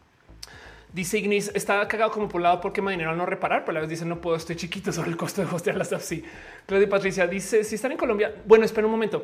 Em, el tema del no. Ah, sí, claro, no tienes toda la razón. Quema dinero al no reparar. Claro, pero es que lo hacen porque quieren mantener control de la, de la experiencia, tener el dispositivo, no? Claudia dice, dice, lea la ley de telecomunicaciones de su país y le van a asombrar lo que van a encontrar. Es verdad. Si están en Colombia, hacen seguimiento de tu navegación por la ley de protección de infancia para evitar pornografía infantil y otras leyes que permitan seguimiento. Wow. Um, Amber dice la distopia no se crea, no se destruye, solo se transforma. Sí.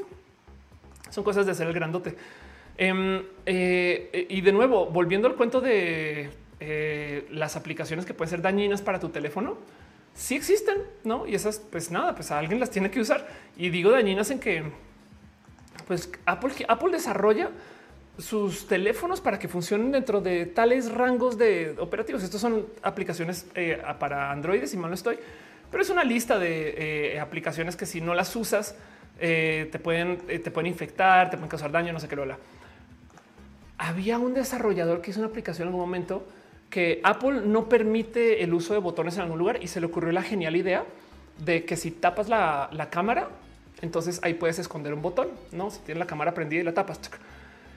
Lo cual quiere decir que eh, para la interfaz del diseño de la aplicación, no me acuerdo que les va, vamos a inventar esto, que es una aplicación de dibujo. Entonces no querían tener un botón encima de la interfaz. ¿Qué hago? Pues nada, pues tapo la cámara.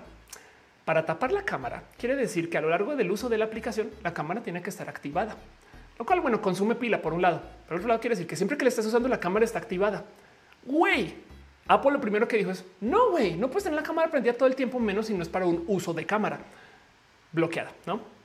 Entonces esas cosas también está ahí. El control de calidad existe em, y también Apple en particular es bien, bien, bien controlador con su seguridad para curiosamente favorecer a sus usuarios, que eso también se le da la bienvenida. Hubo un caso muy, muy, muy famoso eh, donde el departamento, el FBI, eh, perdón, es el departamento de justicia porque está leyendo acá, del el FBI eh, encontró el teléfono de uno de los baleadores de, o sea, que estaban los autores del tiroteo de San Bernardino, San Bernardino. Y entonces, pues nada, fueron le dijeron a Apple, ok, vamos, nos puedes desbloquear este teléfono, por favor, es del asesino. Y Apple les dijo, no, no lo vamos a hacer por pues no lo vamos a hacer, güey. Pero güey, asesinó a no sé cuántas personas ya por las pues no lo vamos a hacer.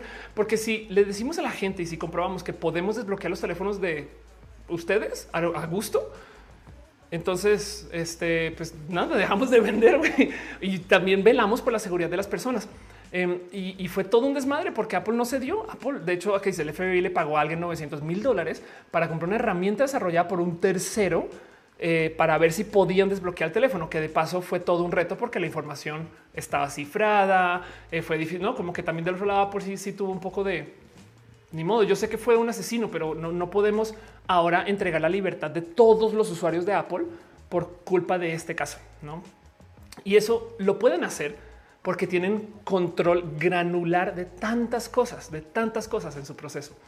Eric dices con el precio del iPhone tal cual. En realidad sale más barato producirlo, pero Apple lo infla. Pues sí, de hecho es bueno. También eh, eso es el capitalismo, no? O sea, yo hago algo y cobro eh, algo por encima de eso, no? Pero sí, te entiendo el punto.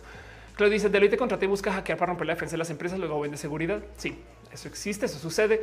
A Nazareno le gusta mi cabello. Gracias. Es cortesía de eh, Yare Yarenis. Eh, Sorey dice los tiempos de revisión hoy en día son bastante superficiales. Eh, Dimanu dice recomendar el canal de Mau Guerrero y sus reviews de clones, por no llamarlo juegos para pobres. Qué cagado. Y dice sobre yo he mandado apps para probar con usuarios de prueba erróneas y me las aprueban, así que no las revisaron. Ese dinerito se lo están ahorrando a veces. Estoy totalmente de acuerdo contigo que, oh, perdón, puse la cortinilla. Estoy totalmente de acuerdo contigo que eh, cuando desarrollas y le envías cosas a Apple es una lotería. A veces te toca eh, Juan despierto y a veces te toca Juan dormido y a veces todo pasa y a veces todo no pasa. De paso, no solo verifica Apple las apps, también verifica todo lo que se vende encima de las apps. Entiéndase, si tú vendes este, moneditas para tu videojuego, güey, checan y checan qué código se activa estas cosas. No, también, pero bueno. Strange dice creo que está defendiendo eh, mucho Apple. Off es una off, es una androide de Apple, que es súper irónico que lo digas. No, solamente no quiero mostrar todos los negativos eh, y, dejarlo ahí, eh, sino quiero dar todo lo que puedo encontrar de este tema para discutirlo. Más bien, em, porque miren, el tema es este. Yo creo que parte de la discusión de lo que se está llevando aquí, o sea, el por qué Epic haría esto, aparte de darle un golpe al grandote, es porque hay otro sistema que ya se comprobó que funciona, que también da un chingo de miedo porque es aún más malvado que el de Apple. El tema es que es más malvado y es el sistema asiático. Les recomiendo que se den a pasar por este video, Power of WeChat, ¿no? Es un video que, pues, o sea, bien inocente, no sé si resubido, de hecho, es un New York Times Special, pero bueno, como sea, em, dejando de lado, eh, sí, claro, es un, es un reupload, ok. Pero bueno, nada, sepan que el video existe. que cuenta la historia de qué es WeChat, ¿no? Eh, y el cuento es que WeChat, como en China el Internet es limitado, entonces desarrollaron sus propios clones de las cosas que existen en el resto del mundo. Y WeChat es un software que puede que conozcan, que es por así decir WhatsApp. El problema es que se desarrolló tan bien que permitió que el ecosistema de WeChat lo usen eh, otras personas, otros desarrolladores. Y cuenta una historia tan bonita de cómo en una aplicación tú puedes este, estar en casa, pedir un servicio de eh, limpieza para tu, perrito, eh, todo vía WeChat, haces el pago vía WeChat. Luego te, mientras estás en la misma aplicación, compartes fotos de lo que está sucediendo. Les estoy resumiendo un poquito el video eh, para tus amigos y tus amigas. En ese proceso alguien te escribe y te dice, oye, ¿no quieres venir a este restaurante? Sí, claro que sí, yo puedo ir a este restaurante. ¿Dónde está? Aquí te mando la ubicación. No ha salido de WeChat. Em, puedes entonces eh, pedir una persona en el restaurante puede estar pidiendo la comida porque el restaurante también está conectado a WeChat, mientras que la persona que va en camino pidió el taxi vía WeChat y estando ahí pagó el taxi, la otra pagó el restaurante. El güey que lavó el perro, entonces acá también te cuenta esa historia, comienza a hacer inversiones en su banca usando WeChat. Em, y ya una vez eh, estás en el restaurante, sale tu foto porque hiciste login automático al restaurante porque están conectados a WeChat. Pides la comida, llegó la comida, le tomas una foto, la subes a WeChat y de paso, ya que la comiste, la puedes reseñar en WeChat y nunca saliste de la aplicación. Entonces, es una historia muy bonita de la cantidad de cosas que suceden, porque básicamente lo que hizo WeChat es que le abrió el ecosistema al mundo para que todo el mundo use WeChat. Y eso también se comprobó que funciona. Como que si se abriera la App Store para que cualquier persona hiciera cualquier cosa, la verdad es que la App Store se vuelve un sistema operativo, pero entonces ahora cualquier persona podría hacer cualquier cosa y esas cosas se comienzan a unir. El tema, y este es el análisis más importante de todo este cuento de todo lo que pasa dentro de WeChat, es que hoy en día, en el mundo en el que vivimos, en este lado del globo terráqueo, las cosas virales existen desde los contenidos. ¿Qué es viral? Un post, un tweet, una foto de Luisito diciendo pendejadas, todo eso. Todas esas son las cosas virales. En WeChat, las cosas virales son cosas que consumes o que haces o con lo que convives. Entonces en WeChat un plato de comida se puede volver viral porque lo puedes pedir a tu casa o puedes ir al restaurante. Si WeChat fuera el Internet, esto hace sentido, pero en Twitter las únicas cosas que se hacen virales son tweets. Entonces, de cierto modo, el poder de viralizar las cosas y de cancelarlas y de discutirlas, todo esto eh, sobre WeChat tiene un poder comercial inmenso que no existe ahorita en el ecosistema que tenemos por fuera de China. Y fue nada, es, puria, apareció, llegó de la nada, llegó como alguien y de repente la gente, ah, no mames, puedo hacer todo esto en WeChat. Sí, pero ahora ya que se sabe que funciona, también a, lo mejor está esta como presión de güey, volvamos el sistema de lo que sucede en Estados Unidos un poquito más como está funcionando en China, que güey, funciona bien cool. Rodri dice: Yo he escuchado que aquí en México la usan para encuentros casuales. Sí, ahora en WeChat eh, hay como mini, aplicaciones. Estoy casi segura que no cobran. Eh, o sea, tú puedes vender porque tú desarrollas tu propio sistema de ventas adentro y todas estas cosas. No Dante dice: Podrías streamear un roja desde WeChat sin salir de WeChat. Sí, Taquitos dice: Yo nunca quise probar WeChat porque sentía que era una app pirata. Pues es una app china y eso. Entonces, pues, los chinos son piratas. no lo son, pero bueno. Dante dice: Yo sigo esperando al desarrollador que quiera hacer eh, su teléfono inteligente con juegos de azar y hombrezuelas. Rock and Pirates dice WeChat lo usaban para espiar a los musulmanes de Uyghur y los perseguían a acuerdo de sus comunicaciones. Sí, y es que es la otra cosa que justo por eso digo que es, es, un mal más malvado. Por, por, eso digo que quiero dejar ahí todo en la mesa y, no solo decir Apple malo, Epic bueno o al revés. No quiero dejar un poquito de contexto, contexto histórico de por qué nos ofende esto Em, pero que también entiendan el por qué chingados Epic iba a ser tal barra basada, güey. O sea, también está genuinamente, pues está orinando donde come, me explico, pero no sé si quizás sea solamente por darle un golpazo al Goliat. Yo creo que también si se fomenta o se permite que exista un sistema como WeChat, pero en Estados Unidos, la otra cosa que sucede con este cuento de los ecosistemas este, encerrados dentro de una app es imagínense toda la información que pasa dentro de WeChat. WeChat, con este ejemplo que les di de eh, eh, eh, quién es del New York Times, literal tiene información de quién habló con quién, quién contrató cuál servicio, quién hizo cuál pago, quién fue a tal lugar, quién comió qué en qué restaurante, quién hizo login, quién se despidió, quién se saludó, este y quién reseñó qué.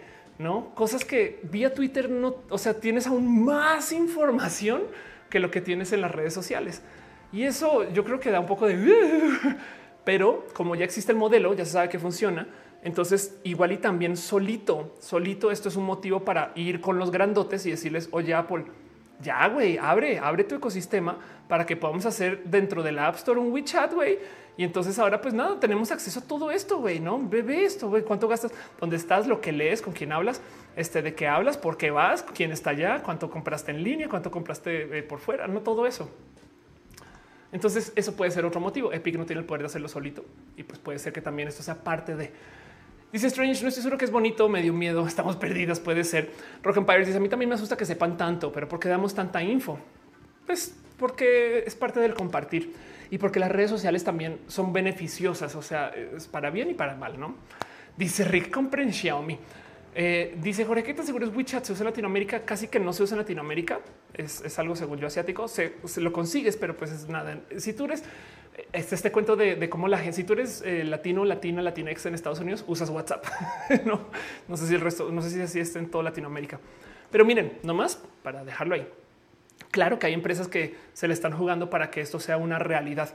Eh, Facebook hace unos ayeres regaló Internet. No sé si les tocó el Internet que regalaba Facebook, que era como, eh, creo que era que daba teléfonos o permitía que los teléfonos se conectaran al Internet gratis, ¿no? Siempre y cuando fueran los sitios autorizados por Facebook. Y, entonces, pues evidentemente esto como que no nos tocó mucho, pero hay un Internet gratis de Facebook por ahí. Y no sé exactamente de hecho cómo funciona. Es más, vamos a ver si, todavía es la misma URL. Internet, creo que era internet.org. Eh, internet.org. Voy a buscar, intentarlo así por chance. Sí, Free Basics se llama. Ahí está. Free Basics para navegar en sitios web populares sin cargo. Descargas la aplicación de Free Basics eh, para tu Android y listo. Ya pues, puedes ir a, websites. No pagas saldo, no puedes, no pagas nada y vas a websites. Suena chido, pero el tema es que primero que todo, Facebook decide qué tipo de sitios ves. Eso ya tiene un poquito como de control. Pero luego la otra es que la gente que hace uso de Free Basics piensan que Facebook es el Internet. O sea, Facebook no es una app, no es un sitio. Facebook es el Internet. Y vean nomás el poder de eso, ¿no? Como que hay algo ahí eh, en el cómo eh, si tú creas el ecosistema y dominas, entonces, güey, tú te vuelves el Internet. Y Apple podría hacer esto y no lo ha hecho, porque Apple se limita solamente a transaccionar sobre las cosas que están ahí, pero no dejan que la gente haga todo lo que quiera sobre su sistema. Bueno, sí dejan, pero en las computadoras, pero todo el mundo tiene celulares, ¿no? Y aún así en las computadoras ahora están verificando quién desarrolló. Dice Dani, yo usaba Free Facebook. Jesús dice, no sé, tanta información concentrada en sola plataforma, ¿no crees que podría ser peligroso? Pues por supuesto. es la idea. Irina dice, yo que uso muchas apps chinas para edición de fotos. Pues sí. Eh, Ángel dice, es como una casa de brujas, así encontrarás a los narcos. Y dice Daniel, te faltó el gorro de aluminio, es verdad. Asumamos que todo eso se dijo con gorro de aluminio este, eh, ad honorem. Pero bueno, el punto aquí es que eh, esta información está ahí y se le va, eh, se, le, podría dar este uso si usted le entrega ese tipo de cosas, pero pues el por qué las empresas lo usan o lo hacen o lo buscan es porque hay tanto más que solamente eh, queremos negociar tantito de mi pues comisión, no? Miren, a lo mejor eso de tener un sistema abierto, eso era lo que quería el CEO. Me explico del CEO de Epic Em, porque él dice no es que queremos trato diferencial, pero yo creo que Epic no está negociando no más tener la capacidad de vender cositas en su tienda, en su juego, en el celular, sino que lo que quieren es poder tener todo el mundo de todo su ofrecimiento dentro del ecosistema de Apple, que es así de presente. Y ahí pasó alguien. Pero bueno, una hora 54 minutos para platicar de por qué Apple y Epic están peleados. Sí, sí fue Epic quien tiró la pedra. Están haciendo cosas contra el sistema. Pero del otro lado, Apple tiene cosas que dan un poquito como de, aunque eso es lo que venden, porque Apple controla hasta el último tornillo que puedes usar en tus teléfonos. Entonces los teléfonos tienen un estándar de uso. Y si no te gusta, eh, nada, pues lo puedes devolver y lo reciclan y se lo venden a alguien más de modo reciclado, ¿no? Eh, pero eso puede ser bueno porque entonces o sea, sabes qué esperar. Es que el problema de los androides es que no sabes qué esperar, no sabes qué va a funcionar, no sabes qué no, va funcionar. Eso, eso, eso puede desarrollar un chingo de cosas y puede funcionar para tu bien con esto de que Apple defiende los derechos de las personas, eh, de la privacidad de estas cosas, o puede funcionar para mal con esto de que eh, eh, Apple pues, observa todo lo que se sube a la store para verificar que esté sano, que va en contra de la filosofía del desarrollo de la computación general, ¿no? Y, es un poco raro, es, cuánto de todo el desarrollo de Apple existe para controlar que Apple pueda controlar, ¿no? Como que también eso habla un poco como del consumo de energía, materiales, procesador, ¿no? Entonces, es una pregunta difícil. Yo honestamente creo que tener un flat fee está bien idiota. Eh, no, no creo que le cueste mucho a Apple poder negociar según el tamaño de la persona que esté vendiendo cosas. Cosas diferentes. Superama debe tener 18 millones. No, pues siempre ya lo superan porque vivo al lado de uno, ¿no? Walmart debe tener 18 mil millones de contratos variables con mil personas. Miren, por si no lo saben, en el súper los anaqueles tienen costos diferentes. Si tú quieres vender tu producto, este, eh, em, mi lipstick, lo voy a vender aquí en el anaquel de medio, me cobran más que si lo pongo en el anaquel de arriba, porque tú ves aquí, güey. Entonces vas a vender más y ellos lo saben. Pero no dudo que si yo soy este eh, labialesindependientes.com. Este está pasando aquí el tren del coronavirus frente a mi casa. No dudo que si yo soy labialesindependientes.com voy a conseguir eh, un negocio diferente a que si soy Maybelline, no? Y entonces me rebasa que Apple sí diga no 30%, no es como de güey pueden, pueden. O sea, si pueden supervisar todas las apps, pueden tener un sistema variable de negociación, no? Pero bueno, Bruno dice Epic jugó con una moneda al aire. Todos sus juegos viven de las microtransacciones. Es verdad, quisieron ser más independientes y hacerle eso a Apple. Ahora no les conviene nada no tener al grande al que quisieron vencer. Perdieron mucho dinero y terreno en cuanto a sus videojuegos. También le harían daño de algo en su imagen, tal vez. No, en cuanto a imagen, sí, déjame decirte que todo este dilema y todo este drama les va a llevar más usuarios porque no hay mala prensa y todo eso en las redes. Sabes como que em, eh, Ah, ya no me acuerdo que, bueno, en, en caso, para todas las películas malas fueron, eh, que, o sea, que la gente quiso boicotear y no sé qué, piensa en el, cuál fue la, cuál es la Star Wars más odiada, güey. Esa película, te lo juro que fue taquillera. Eso, lo mismo con esto. Em, dice eh, Dani, ¿cuál es tu labial? Este labial que tengo es un eh, Maybelline Superstay Mate Inc. número 15 Lover y me lo regaló Georgie. it's Georgie Boy y, y lo quiero mucho a Georgie y al labial. Pero bueno, Claudia dice no necesariamente que sea COVID, puede que haya un accidente cerca de tu casa. Sí, sí, exacto. Yo estoy acá exagerando por hacer random comedia. José García escuchando off mientras hago limpieza de toda la casa. Muchas gracias. Son las 10 pm. Este eh, dice que le gusta que yo esté acá. Gracias. Eh, Irina dice off es Anonymous. Exacto. Solamente voy a tener que comenzar a hablar así y con la ¿Saben qué? Me gusta mucho Anonymous que son tan dramáticos. O sea, no pueden simplemente decir aquí está el comunicado de Anonymous y es una hojita de papel. No es ton, ton, ton, ton. Bienvenidos a Anonymous Headquarters, donde les vamos a traer las noticias del infierno y todo como que se está moviendo luces, están grabando desde Patrick Miller. Güey. Dice muy bien a detener a off. Puede ser o sea, eh, eh, dice show en vivo, pasan ambulancias y pasan los tamales. Voy por uno eh, en vivo también. Daniel dice Epic le jugó bien el primer instante pintar de malo a Apple, como la publicidad esa, poner los descuentos diciendo mira, es más barato sin el tax de Apple. Sí, eso puede ser. Alan dice toda publicidad es buena, no hay publicidad mala. Sí, de hecho, em, es este. a ver, creo que es, creo que es una mala publicidad. Voy a buscar, voy a buscar la, la frase entera porque Em, creo que es algo así, donde dice eh, toda publicidad es buena, pero no hay mala publicidad este, eh, y que hablen. Pero no me acuerdo cómo va, porque en algún momento habla acerca de cómo solo de los mediocres no se habla, es algo así. Eh, que hablen bien, que hablen mal, es de Salvador Dalí. Sí, vea, pues aquí está la famosa frase del pintor español Salvador Dalí.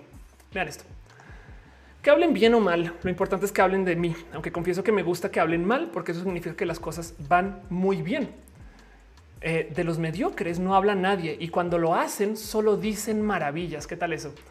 Esto, esto em, me acuerdo de hecho hace muchos ayeres cuando estaba comenzando a hacer como emprendimientos y demás, que había una frase que no pude volver a encontrar, pero estoy casi segura que es de Zuckerberg pero que decía, si nadie se está poniendo furioso con lo que haces, no estás haciendo nada importante. En fin, em, dice Taquitos que si conozco Panchasca y no, dice Ana Aguilar, pasel de los camotes. Sí, en los lunes en vivo pasan los camotes. Bueno, em, voy a cerrar entonces el tema de Epic y les dejo a ustedes la pregunta de cómo se sienten con esto. No, de nuevo, no quiero pintar a Apple como el malo al 100%, ni a Epic como el bueno, ni, ni viceversa. Tampoco les quiero decir qué pensar. Nomás quiero que sepan que esto tiene un contexto histórico, esto tiene un contexto comercial, esto tiene un contexto malvado por parte de Epic y por parte de Apple y tiene un contexto bueno por parte de ambos lados. Y entonces esto es un poco más profundo que solo decir pinche Epic se pasó de lanza o Apple. Em, como que yo creo que esto despierta mucho, mucho de qué hablar, porque luego lo que salga de acá puede repercutir. O sea, qué tal que debido a esto se arruine la calidad de las apps en la App Store. Estoy siendo dramática y del lado de Apple, pero se arruina. Entonces ahora los, los teléfonos con iOS dejan de ser tan chidos. Saben? Digo, chidos en ventas. Capaz si ustedes los odian o capaz si los aman, no? No sé. Eh, eh, hay miles, millones de cosas que pueden suceder, pero qué tal que esto desbloquee? O sea, si se permite que Epic haga lo que sea, entonces ahora pum, tenemos microtransacciones y se inunda el mercado de Apple de videojuegos que viven de las microtransacciones, no? O sea, llega Electronic Arts diciendo dijeron microtransacciones dónde no, eh, no sé, no sé. La verdad es que las, repercusiones acá pueden ser inmensas y, me gustaría justo nada futurologiar un poquito. Va a cerrar el tema. Me voy a ir a una, sección de preguntas y respuestas. Vale lo que me digan ustedes acá en el chat de todos modos. Em, y me quedo acá un ratito más para darnos como abracitos bajo preguntas y respuestas. Bruno dice es como la publicidad del Pokémon X que lo pusieron como Pokémon Masters X. Yo creo que eso fue a propósito, Bruno. Estoy casi segura que eso fue a propósito. Este, pero bueno, va a pasar la cortinilla nomás para irnos este, a preguntas y respuestas y les dejo ahí el pensar de cómo se sienten ustedes con Epic versus Apple. En mi época, Epic era algo que se decía para hacer memes. Epic.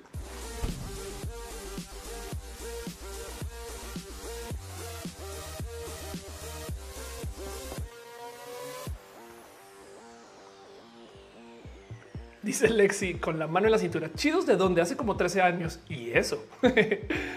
Me gusta mucho que lo pongas así. Este mm, eh, pues una revolución en las apps. Exacto, exacto. Luz dice tiene un trasfondo muy turbio. Sí. Em, eh, Bruno preguntó acerca de Pokémon Masters X, que no sé si lo vieron o no, pero sí me dio mucha risa. Estoy casi segura que estaban buscando el contenido viral. Pero a ver, Pokémon Masters X. Entonces, eh, primero que todo, cuando eres fan de Pokémon, pues eh, nada, te acostumbras a que te venden lo mismo una y otra vez y tú vas y lo compras, porque eso es lo que dice la ley Pokémon. Tienes que volver a comprar el mismo juego una y otra vez. Entonces, bueno, nada, pues el caso es que ahora tenemos Pokémon Masters X y obviamente el hashtag no era Pokémon. O sea, lean el hashtag Pokémon Masters X. Obviamente la gente leyó otra cosa y se lo super pro. O sea, digo, yo sé que es un juego japonés que tiene, no, pero también da un poco de güey. Obviamente, obviamente, obviamente lo están haciendo a propósito. Me da mucha risa, pero bueno, Dice Licosigno, me encanta tu cabello. Muchas gracias. Extraño tu eh, cabello bicolor. Ya va a volver. No te preocupes. Yo, soy muy fan. Me dio mucha rabia eh, que alguien me comentó como de qué bueno que te tapaste la raíz porque ya estabas muy, este, muy chocoflan y yo, güey, no sé cómo. Entonces, sabes qué, qué chido estar con el cabello con raíz. No por, qué les molesta tanto. No sé cómo. En fin, eh, dice Eri, ¿conoces alguna web tipo LinkedIn para música? Eh, LinkedIn no, claro, la gente que está en música no usa LinkedIn. tiene que existir, ¿eh? ¿sabes? Ahora, ¿sabes qué fue lo primero que pensé? Em, que se supone que eso era MySpace, el lugar donde tú conocías músicos y músicas independientes. Pero no sé ya, si es una buena... Y mira, lo más probable es que ya exista, pero eh, no te sé responder esa pregunta. Dice Rubén, ¿qué opinas de la comedia de Dave Chappelle? Eh, fíjate que hace nada vi, más bien estuve al tanto de cómo Dave Chappelle es se pronunció muy transfóbico, entonces no le he querido consumir últimamente. Y me choca que sea de estos comediantes que quiera defender el insulto como modo de comedia. Porque si tu, si comedia es insultar, entonces realmente lo que llama la atención no es la comedia, sino el insulto. No sé. Bandcamp pregunta. Chris dice F por Twitter sings. And the Strange dice me pinté mi cabello azul y salió mal. Este salió pinto, pero creo que me gusta. Qué chido. Y dice Rubén, extraño tu raíz, es casi como tu brand. Ya volverá, ya démosle chance y prometo que la cuido más. Rock Empire dice si es muy importante dialogar el tema, la verdad, solo cuando grandes empresarios se involucran se atienden esas cuestiones. SoundCloud dice este psicólogo dice Reina, quien de paso también hace música bien cool. José Ceturino dice, ¿habrá la posibilidad de cubrir algún roja con un invitado? Por ahora no, ¿eh? no he podido solucionar eso todavía. Originalmente yo, o sea, yo, yo a veces grabo roja, o sea, no roja, sino grabo videos con gente y les, les entrevisto. De hecho, me debo una entrevista con Elisa, Elisa Sonrisas Em, pero roja en vivo, eh, yo creo que no, porque yo tengo que operar en los con las Pixel Beats hacía show en vivo, pero la verdad es que eh, ya consume demasiado estar entrevistando a alguien que incluye también dar la infraestructura del te recibo, te acompaño, coordinemos y no sé qué, y a la vez operar el show. Entonces yo creo que por ahora roja será así, pero puede que le juegue un poquito, por ejemplo, a videollamadas y esas cosas. Me lo debo, me lo debo. Aren dice el azul es un color complicado de teñir. Irina dice yo era así hasta que me liberé de la pena de las raíces largas. Sí, ¿eh? Eh, Agus dice: Me encanta que hable sobre cirugías plásticas y estéticas. En mi canal Diagnosis hablo de todas mis cirugías. De la única que no hablo todavía es de las de nalgas. eh, Eri dice: Es más como portafolio. Anda. Eh, creo que SoundCloud es un lugar donde eh, he visto a mucha gente subir su portafolio musical. Pero bueno, eh, Rubén dice saludos desde Tijuana. ¿Has hecho comedia en Tijuana? Sí, en el cine Tonalá. Y tengo que volver. De hecho, me lo debo. Eh, Juan dice la comedia debería tener eh, corrección política o algo así. Hablan de eso con una persona magnífica, pero me gustaría saber eh, qué piensas de ello. Tengo un video, un video inmenso acerca de los límites de la comedia. De paso aparece Chumel. Em, pero el tema con la comedia es la comedia siempre va a estar peleada con los activismos, porque la comedia, filosóficamente hablando, está diseñada para racionalizar todo. o sea, tú ves una cosa que sucedió y la idea es que no sientas sentimientos, sino que veas las cosas en frío. Hay un libro muy bonito del tema que se llama Disparen al humorista, eh, que, lo, he mencionado millones de veces, pero es un libro que investiga justo eso. Eh, aquí está Chachachan Disparen al humorista y dice acá eh, los, un ensayo gráfico sobre los límites del humor. Y el cuento de Disparan al humorista es que cuenta como, por ejemplo, hubo gente que se ofendió con esto de una caricatura, eh, este, eh, una caricatura satírica y luego eso acabó en, unos atentados, unos balazos en, contra Charlie Hebdo, que es una revista. Y bueno, que dicen también el caso Zapata, la cuestión del humor y sus límites, no sé qué, el, el caso. Entonces, el tema es que el ejemplo que dan en Disparo humorista es, digamos que llega la noticia o te enteras de la noticia de un barco que se hundió, ¿no? Y no sé, sobrevivieron seis personas. Entonces la gente activista apela a los sentimientos. Oigan, siéntanse mal por la gente que no soy. Güey, eh, cadena de, de oración, eh, mucho amor, no cosas, tengamos empatía, etc. La gente comediante lo que va a observar son los datos fríos, como güey, te diste cuenta que la gente que sobrevivió todos eran pelones, calvos, seguro nadaban más rápido, güey. Y eso nos da risa.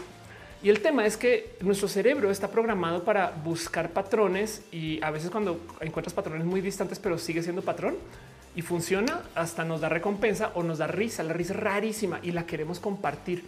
Entonces, a modos evolutivos, esto ya no está en el libro de, de eh, Darío, pero a modos evolutivos, la risa en sí sirve para decir las cosas que no se pueden decir. Porque si en el caso del barco que se hundió, la gente se queda atrapada en el el triste evento, esa cosa del ayer. Yo me acuerdo eh, el día del, re, del, recordatorio, no sé qué, y nadie se sienta a hablar acerca de no sé cómo de verdad, pero cómo sí fue que le hicieron para salvarse, güey, no? Y entonces así descubres que ah, es que había una falla en el barco, no? No sé, es un decir, eh, pero el punto es que la risa, la comedia, tiene un fin evolutivo eh, de entre muchas cosas. También aliviar los problemas, no como que una cosa muy tensa de repente es bueno, ya nos estamos riendo. Qué bueno y te deberías de poder reír de las cosas. El tema es que hay un problema de misoginia que estamos tratando de desenredar. Y hay un problema de abusos y de, mayorías contra minorías, etc. Y entonces también ahí hay un poco presente de cómo había gente que se acostumbró a abusar de otras personas y a reírse de eso. Y entonces también, no sé, toda la gente que dice yo no se pueden hacer chistes siempre son vatos, güey. Son vatos que estaban acostumbrados a burlarse de otras personas menos de sí mismas. Entonces, por supuesto que estos vatos ahorita, ahorita les están diciendo, güey, si te vas a reír de algo, ríete de ti. No, yo me voy a reír de cómo la bola y cadena me obliga a llegar a la casa sobrio y es de güey, a lo mejor tu pedo es que tienes un pedo con las mujeres, eh, no, o con tu esposa, no sé, como que el humor boomer es muy frío y muy seco y muy, este, habla de cosas horribles eh, eh, que, que yo no sé si, no. Entonces, el humor, filosóficamente hablando, no, no debería ser políticamente correcto. Tú eres poder decir lo que sea. Hay que trabajar más en que el humor barato no tenga audiencia, sabe? Porque también, o sea, eh, también es que luego está este pedo de cómo a la gente lo que le gusta es que se, digan chistes de la suegra, no? Es de güey, es neta.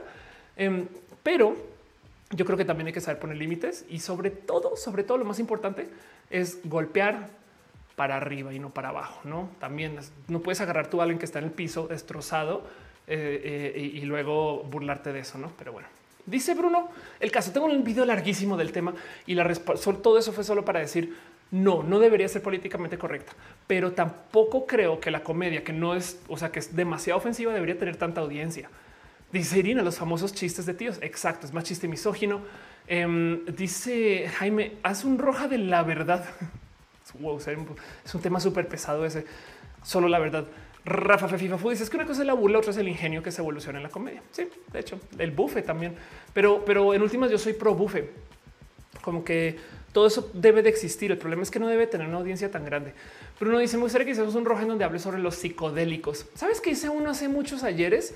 Em, pero exacto, las drogas han demostrado ser muy útiles en tratamiento para la depresión, ansiedad y solo por cuestiones políticas no hay problemas eh, con esas drogas. Solo no se ha dado presupuesto autorización para seguir. Sí, tienes toda la razón.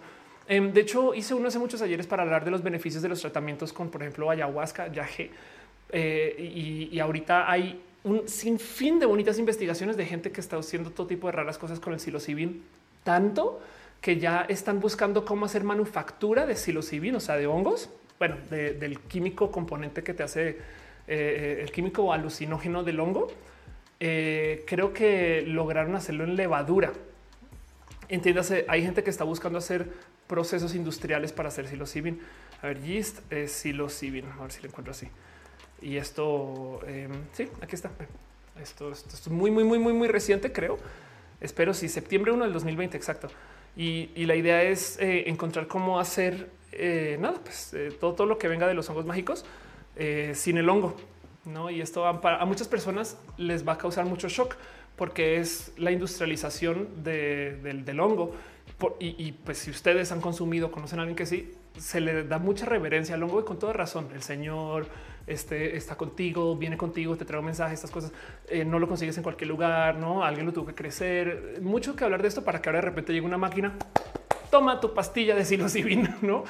Pero bueno, em, el punto es hice un rojo hace muchos ayeres y me lo debo otra vez. Tienes toda la razón, hay mucho que hablar ahí y la gente trae todo tipo de raras concepciones acerca de los consumos recreacionales porque piensan que está mal recreacional. Axa dice sí que sacrificar algunas cosas a favor del humor. Em, lo de Chihuahua con Sofía Niño fue una auténtica tontería retrógrada. Soy Durango.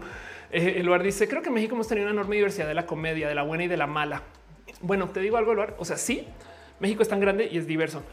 Pero del otro lado, México tiene una rara, eh, muy rara relación con el humor, porque el humor se usó por mucho tiempo para esconder. México tiene una cultura del doble mensaje, o sea, fue colonizado, no fin. Por eso el albur, el albur es muy mexicano, porque en México tú no podías insultar a la gente de cara. No es sino que te bajes del avión en Colombia y alguien te dice hijo de puta en 3, 2, 1. Y, eso es de cariño, no? Y es muy normal. Como que eh, la gente en México es muy experta. Es más, es culturalmente normal que no puedan, que digan, ay, está de la burger, qué verde, ¿no? Y es como de, güey, ¿por qué hablan como así? Y es porque en México tiene una cultura de esconder las cosas. En el humor, entonces esto está muy presente. El humor mexicano, por consecuencia, es poco verbal. Si tú comparas esto con el humor argentino, eh, la gente en Argentina es ya demasiado de frente. Como que yo, como que luego ves la comedia argentina y es de wow, lo dijo. Sí, sí, sí, pues porque le puedes decir y nunca, nunca, no, no lo proceso. Y esto son, digamos, que culturas de los noventas que hoy en día ya se deshicieron, no? O sea, la cultura de hoy, gracias al Internet, no sé qué, ya nada, esto existe, pero todavía hay como secuelas, no? Em, eh, eh, los comediantes viejos les choca a los estandoperos, los estandoperos dicen las netas y eso, porque todavía hay quien los esconde. Los comediantes con talento del ayer eran especialistas en decir las cosas sin decirlas. Eh, mientras que los comediantes de hoy son especialistas en, pintarte la verdad como es y hasta te causa un poco de shock. Pero me acuerdo, por ejemplo, que creciendo, mi hermana en algún momento me, decía, es que tú sabes que este show es mexicano porque se están dando pastelazos, porque la comedia es como de payaso, mientras que tú sabes que el show es argentino, colombiano, etc., porque se están diciendo las cosas de frente. Pero bueno, Fernando dice: Yo soy ayahuasca y literal me siento mejor que con mi antidepresivo. Sí, de hecho, el ayahuasca es espectacular porque mm, así por encima y voy a mega simplificar las cosas, pero digamos que ustedes aprendieron cosas en la vida. Yo aprendí que los perros son peligrosos porque un perro me mordió de chiquita. Ya lo aprendí, no? Y ya entonces mi cabeza estoy simplificando. Yo sé, tengo cajones donde guardo las cosas. En el cajón de perro hay una hoja que dice peligroso. Entonces ¿Qué hago yo si de repente un día voy a trabajar y mi jefe tiene rostro de bulldog? Se parece a uno y me lo recuerda. Yo no sé por qué, pero me recuerda un bulldog. Entonces yo voy a pensar que mi jefe es peligroso y le tengo miedo a mi jefe. Por consecuencia me va a cagar mi espacio de trabajo, me va a dar miedo a hablar con él, no sé qué. Voy con el psicólogo. Tienes que desarmar, desconstruir, no sé qué. Bueno, que lo trabajas, lo sacas, pero le das y le das y ahí sigues pensando eso, güey, y no encuentras bien por qué. Em, uno de los tratamientos que se hacen con eh, psicodélicos, por ejemplo ayahuasca, es enfrentar esas cosas. Porque de las cosas que más escuchas cuando la gente consume eh, psicodélicos, y es que así de cierto modo lo ves, es que todo está conectado, todo es uno. ¿Qué es lo que sucede medianamente, o sea, simplificando? Es que tu cerebro, digamos que esos cajones con cada, sus hojitas adentro de cada cosa, puedes bajar la pared. Entonces, cuando consumes el ayahuasca, por ejemplo, se baja la pared y como que de repente todo, o sea, cielo y, tierra o cielo y nube, como que ya pierdes la definición, güey. Y entonces todo se conecta de cierto modo, ¿no?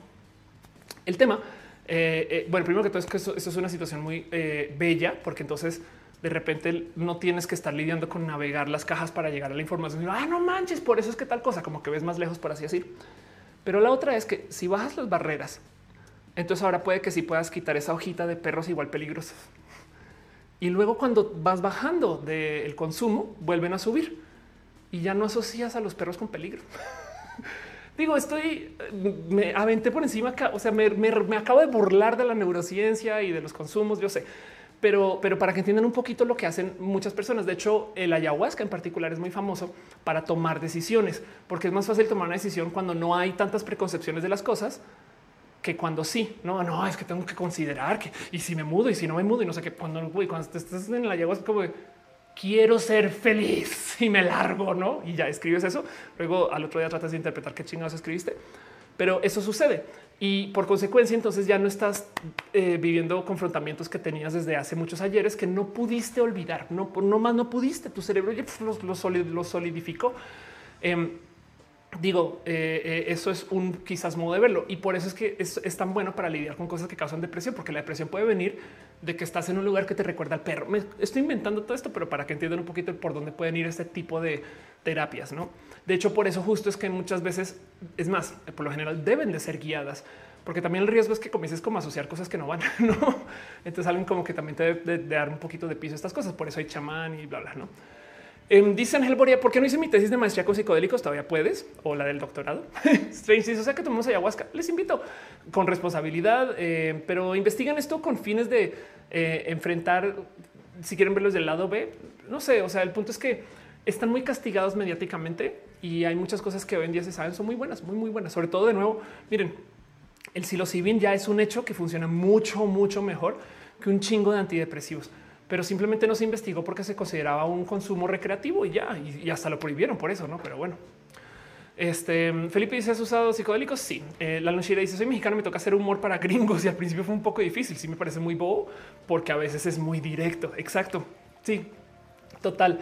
Eh, de hecho, más bien es en México, al revés, en México, pero entiendo de dónde viene el tuyo, Lalo, también eh, o, Lalón. Em, en México todo va como con el tercer significado. Y eso también, también es divertido. Escribir albur es un reto. Ha habido mucho tiempo medianamente dominar albur y eso, ¿no? Este dice Taquitos que es la ayahuasca. Puede que la consideres como yaje. Em, este, pero bueno, si no, eh, si no es ayahuasca, eh, entonces eh, también es como el peyote también se le da ese uso, no? Pero lo que pasa es que la cultura ritual del peyote y la de la ayahuasca son muy diferentes. Pero bueno, busquen igual. Empápense ustedes. Es que role los sapos. Exacto. También dice cuando Roosevelt le declaró la guerra a Japón, había usado cocaína para un tratamiento para la sinusitis en aquel. Eh, en ese entonces la cocaína no era prohibida. Sí, de hecho, em, a ver, también el por qué la, cocaína en particular. De hecho, la cocaína tiene muchos hijos que hoy en día se venden químicamente, eh, o sea, como una versión súper, súper light, pero pues claro que hay mucha gente que consume anfetaminas de todos modos. Pero los, los soldados eh, alemanes consumían eh, anfetaminas. A ver, eh, German Soldiers Amphetamines. Y aquí está. ¿Cómo fue que las metanfetaminas se volvieron parte de la, estrategia militar nazi? Y esto sucedió. Eh, esto, esto de hecho era, por así decirlo, va a ver si encuentro la, imagen del producto. Aquí está. Eh, pervitin y, era un producto que se le daba pues para que estén despiertos, no y todos puestos y eh, no sé qué. Eh, motivo por el cual, pues obviamente también en parte esto impulsó a que la gente no, o sea, no se le diera tanto. Bueno, ya, están prohibidos, pero pues saben como que antes la gente sí los tomaba pues con mucha facilidad y pues ya. Evidentemente, si se les da este uso, pues ya no. Aderol y Ritalin. Moon dice, yo tomaba floxetina como antidepresivo, casi muero la floxetina. Exacto. Muchas de las cosas que se han desarrollado dentro del proceso de la, de, la farma es para que tengas como procesos infinitos, ¿no? y mientras, mientras que estés consumiendo todo bien. Entonces también hay que tomar eso, eh, no sé, pues presente. Del otro lado, a veces así solucionas tu vida, no? O sea, tampoco son 100% malvados, pero bueno. Edgar dice que una manera de simplificar. A mí me cuesta trabajo por explicar a la gente porque los psicodélicos, eh, eh, porque creo que así explicaré miembros de mi familia. Sí, la verdad es que si te sirve algo, solamente trata de hablar en lo que sea que sea el lenguaje que, usen. Strange dice el cerebro. Ophelia se pone eh, al 10 mil. ¿Con qué? Con la ayahuasca. Pues sí, ándale. Em, Mario dice: Tengo casi 10 años con depresión. He probado casi todos los medicamentos, mi dos veces y no me puedo curar. Pensé la opción de la ayahuasca, pero los médicos me asustaron. Los médicos, por supuesto, dicen que un el viaje. Bueno, sí es verdad que eh, para estos procesos hay muy poca documentación porque no se ha investigado, se ha investigado muy poquito y está castigado. Eh, no, entonces, pues claro que estás, estás consumiendo algo que puede ser muy, muy peligroso solamente porque nadie ha visto bien y para rematar no hay control de calidad de venta. Entonces, capaz tú nunca sabes si lo que te van a dar este, está rendido o está mal producido. No, o sea, si hay riesgos, pero del otro lado, em, puedes controlar un poquito las cosas. Por ejemplo, sobre todo con la ayahuasca, el peyote, puedes eh, limitar un poquito tu cerebro a lo más natural posible. De hecho, si estás tomando antidepresivos, nunca tomes ninguna de estas cosas porque eh, tu cerebro va, a reaccionar diferente. De paso, si eres una persona neurodivergente, eh, tu cerebro va a reaccionar diferente. Entonces, solo ten eso presente. Si, por ejemplo, si estás en el espectro autista, eh, capaz si tu cerebro actúa diferente con estos mismos químicos y eso hay que saberlo.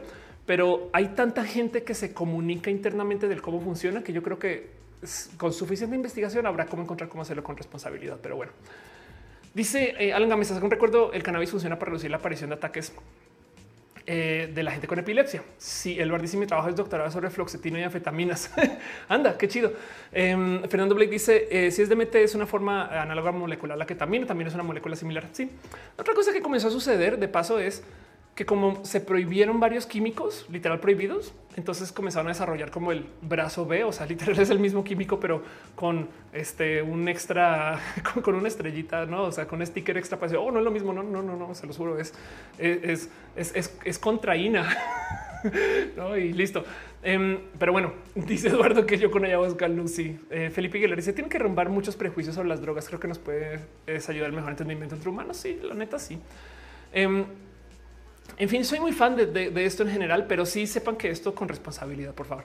Para todo lo que sea que sea consumo, de hecho, estos químicos pueden, pues, pueden generar daño. Del otro lado, sepan que tenemos el Internet y tenemos foros y, hay gente que hace todo tipo de cosas raras con los químicos y su cuerpo y su cuerpo, sus decisiones pueden hacer lo que les dé la regalada gana.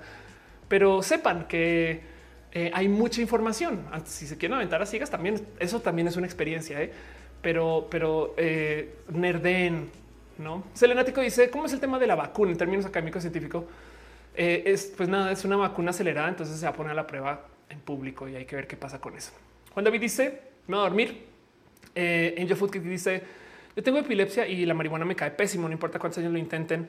Es un mito. Bueno, más bien el tema es ese que igual y tu cerebro manejas, es posible que manejes una pequeña divergencia o alguna divergencia y ya, o sea, esa epilepsia se genera por eso y entonces tú procesas los químicos diferentes y ya. No es más, es como decir, em, eh, no sé, eh, eh, las chinampas son lo máximo, güey. están bien pinches cool, pero yo soy muy alta, güey. Yo no quepo, entonces para mí no son tan cool. No, eso, versión cerebro y el químico. dice Sam, mis antidepresivos son galletitas 420 y compañía bonita. Anda. Eh, no sé si tengo ansiedad. ¿Por qué en viernes? Porque sí, Alexis dice sobre mi droga. Anda. Y Ciudadana dice hace unas semanas me diagnosticaron eh, trastorno TDAH. Eh, Esto es TDAH es hiperactividad, ¿no? Sí, trastorno por déficit de, atención con hiperactividad, aunque no se relaciona con la ayahuasca. Recuerdo mi relación con la marihuana. No la fumo, la como, me permite calmarme. Sí, hay que ver. Dice Eri, es casualidad que el denominado tercer mundo sea donde se hagan las pruebas de la vacuna COVID. No. De hecho, no, pero bueno, es que te digo así el mundo desarrollado. Pero aún así, eh, una de las vacunas es rusa, no? Y lo están probando en Rusia. Pero bueno, Felipe dice el gobierno nos prohíbe el DMT, pero nuestro cerebro no lo manda gratis en las noches. Sí, no si yo tengo ansiedad y el cannabis ha sido lo mejor. Sí, de nuevo, no ninguna es una solución global para todos, todas, todos. ¿eh?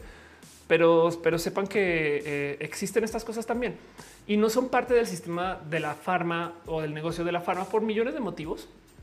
Uno de ellos es moralino. Es que de nuevo está mal visto que consumas cosas por fines recreativos y eso me da mucha rabia porque es de en qué momento consumir algo por fines recreativos está mal, no? Pero bueno.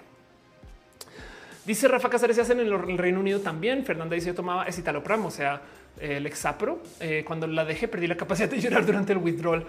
Ok, yo también tomé el Exapro por unos buenos tres años y ahí les va. Fue automedicado. Bueno, no fue automedicado. Yo fui con eh, eh, un psiquiatra y literal el hola, ¿cómo te llamas? Ofelia. Ok, toma tu receta. Del... no, yo así de oh, ok. La verdad es que sí me ayudó, pero luego me comencé a sentir un poquito mal de este güey me recetó esto sin siquiera preguntarme qué pedo, güey. Ahora ya había hablado con mi familia y entonces no volví con él y nunca supe qué hacer con mi Lexapro y fácil. Creo que tuvo un buen año y medio, casi dos de consumirlo por piloto. Pues bueno, voy a seguirlo consumiendo. Y entonces aquí pendeja Mac pendejas. O sea, yo un día dijo, sabes qué? Yo necesito que mi cerebro esté en otro lugar y decidí en frío dejar de así ya no más, no más Lexapro. Adiós contigo.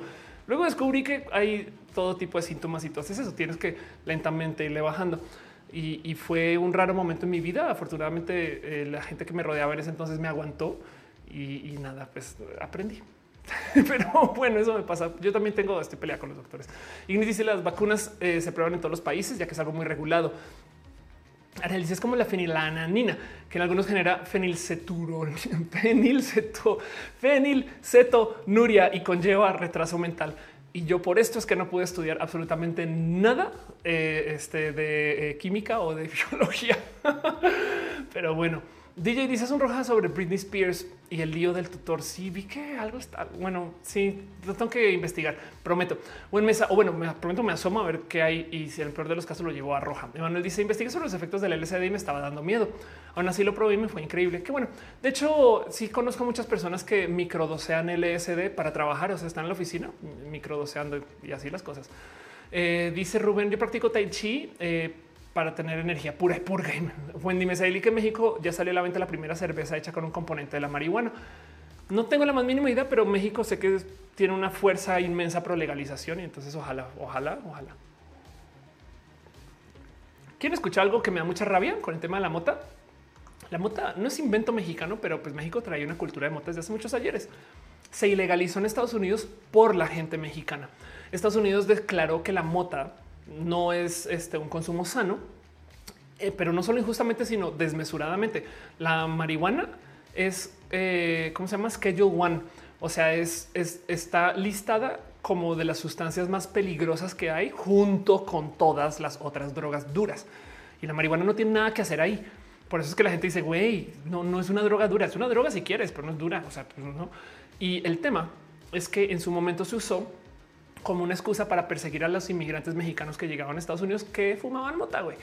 Y el cuento es que la mota, pues sí, es parte de la cultura. Se planta en México, se consume en México y, así las cosas. Bueno, ahora que están legalizando en Estados Unidos, se comenzó a vender mucha mota gourmet, no como desarrollada eh, con tales cepas que tú sabes quién la hizo, donde no sé qué lo habla. Y hace mucho tiempo, pero todavía lo tengo muy guardado en mi, mi cabecita. Me acuerdo que alguien decía que parte del marketing es no es que esto es mota de diseñador, no esa, perdón, decía, esto es marihuana de diseñador, no mota mexicana, esa cosa fea. Y la verdad es que, claro, si la mota la venden dealers, que es un güey que se llama el Danger, que lo conoces en el parque, que te vende la mota si es que no la plantas tú, eh, pues no hay mucho control de calidad, quién sabe dónde vino estas cosas, versus el güey que la crió en un hidropónico diseñada, no, no pues sí, pero es un, es como si, pues es otra vez el chocolate, me explico que el chocolate es un producto así súper por fuera de México, no digo hoy en día ya no, pero me entienden.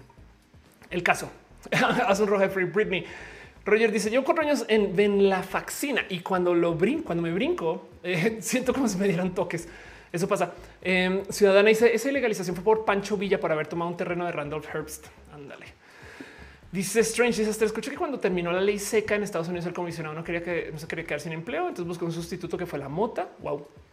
Yo da la fuerza. Y eso las cancelaciones a las drogas me recuerda a la amapola, una flor que me encantaba, pero ahora no se puede, es ilegal. No sabía que era ilegal la amapola porque hay, no hay pasteles de con semillas de amapola. Rick Alvarado dice que de Star Trek que supuestamente está contratando actores trans y no binarios. Pues Star Trek tiene personajes trans y no binarios desde hace muchos ayeres. Hay eh, un personaje en Deep Space Nine que se llama Dax, que es un cuerpo que tiene un simbiote adentro. Y entonces esa persona cada tanto tiene que cambiar de cuerpo porque el el personaje realmente es el simbiote, es un alien que vive aquí en la panza, por así decir. Y durante Deep Space Nine hay un momento donde cambian al cuerpo y ahora la persona que habita es de otro género, güey. y entonces ahora tiene que lidiar con el sí, es que yo te conocí cuando era güey, pero ya no. Y eso es del noventa y tantos, dos mil. En fin, pero bueno, quieren eh, personas que sean abiertamente trans y no binaria. Era hora, era pinches hora también de paso qué les cuesta. Eh, pero bueno, en fin, Star Trek ha estado muy adelante de la vanguardia hace muchos ayeres y la gente siempre se escandaliza. Y entonces no me, no me canso de ver eso porque llevo 20 años de ver que la gente se escandaliza con Star Trek. Dice Axa, es bien ilegal la amapola y sí fue muy injusto. Wow. Eh, dice no cabía caer en cuenta que es un rojo en Ya me estoy despidiendo. Ya es hora de ir saliendo dos horas 30 minutos. Em, Daniel decía ya era, ya era raro llegar hasta casi mencionar Star Trek. Sí, es verdad. Tú no dices un poco como el doctor Bright del SCP. Puede ser. Alejandro Salazar dice sería bueno legalizar la marihuana para fines recreativos y que les apliquen control de calidad. Sería espectacular. Que también parte de los argumentos es eh, eh, pues que en últimas, o sea, también dicen es que vamos a legalizar las drogas para sacarla de, las manos de los gángsters, para dárselos a, Big Pharma, que también son gángsters, pero son gángsters este, regularizados, ¿no? Les dice yo soy trans, pero no me hormonizo. ¿Crees? Vi un video de una chava dijo que hay ejercicios que te hacen crecer los músculos de la cadera. Si te voy a, no sé si hables inglés, es lo único, pero si no, intenta ver si con el traductor te sirve. Em, hay un subreddit. Ok, la liga es así: reddit.com diagonal R diagonal CC Fitness. Y esto es un foro. Ok, es un foro donde eh, la banda se em, discute entre ellos, ellas y ellas cuáles son las mejores rutinas para desarrollar ese cuerpo que buscas. O si quieres un cuerpo andrógino eh, o si quieres, no, este, eh, ahora que estoy en cuarentena, no manches, pinche gente cool, güey. Aquí este es el ejercicio uno, este es el ejercicio dos, este es el ejercicio tres. Tienes todas las rutinas que quieres para desarrollar este eh, cuerpo, pues, este que, buscas, no el cuerpo. No quiero decir cuerpo de la mujer, em, pero, pero pues me entienden, no este cuerpo estereotípicamente de la mujer, pues. Em, y ya, eh, ¿no? esta cintura delgada, de tener pompas, en fin. Pero bueno, em, dice el Barça no la sustancia del sapo. Yo no sé, la droga te vuelve que te vuelve zombie. Eh, así. Rafa dice: Me tienen harta con su punitivismo. Si Tania dice: Tendré que el recalentado. Yo también voy a ir cerrando. ¿Qué celular me recomiendas comprar? Pues hoy hablamos mucho de Apple, pero depende de tus usos. No, em, la verdad es que quizás eh, búscate dentro de tu espacio de compra el mejor sistema operativo posible, diría yo. Y eh, siendo un celular, hay tantas cosas que son tan estándar que también que te guste. En Reddit puedo hacer ejercicio de biohacking sin salir de Reddit. Sí, puedes. Exacto. Deberíamos de poder ver rojas sin salir de Reddit. Bueno, hay como transmitir a Reddit, pero no sé cómo funciona. El caso. Gracias, gente bonita, por venir acá. Gracias por estar acá. Gracias por acompañarme a hablar de Epic. Este voy a tirar la pleca nomás para irme despidiendo y asegurarme que todo esté en orden y demás. Pero pues este roja no roja, o sea, rosa, este roja de viernes que este es nada, sumo despedir la semana, nomás porque también lo debía. Pero pues muchas gracias por estar acá. Darwinismo dice: ¿Crees que en un futuro no tan lejano se pueda crear energía por medio de otras fuentes? Eh, por ejemplo, la música, pues la música es una expresión de energía, la verdad. Yo creo que eh, vamos a tener muchos más caminos de generar energía, eso sí es verdad, pero pues eh, no sé si la música per se, o sea, más bien con energía haremos música diferente. Pero bueno.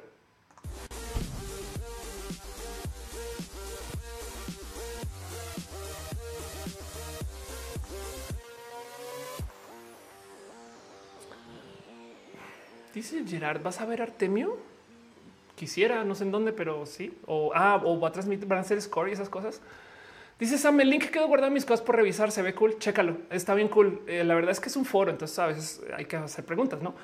Pero sí, sí, sí, fitness es, eh, es, una bonita Biblia porque además tiene la mente muy abierta. O sea, hay gente que quiere tener un cuerpo andrógino y entonces te dan tips.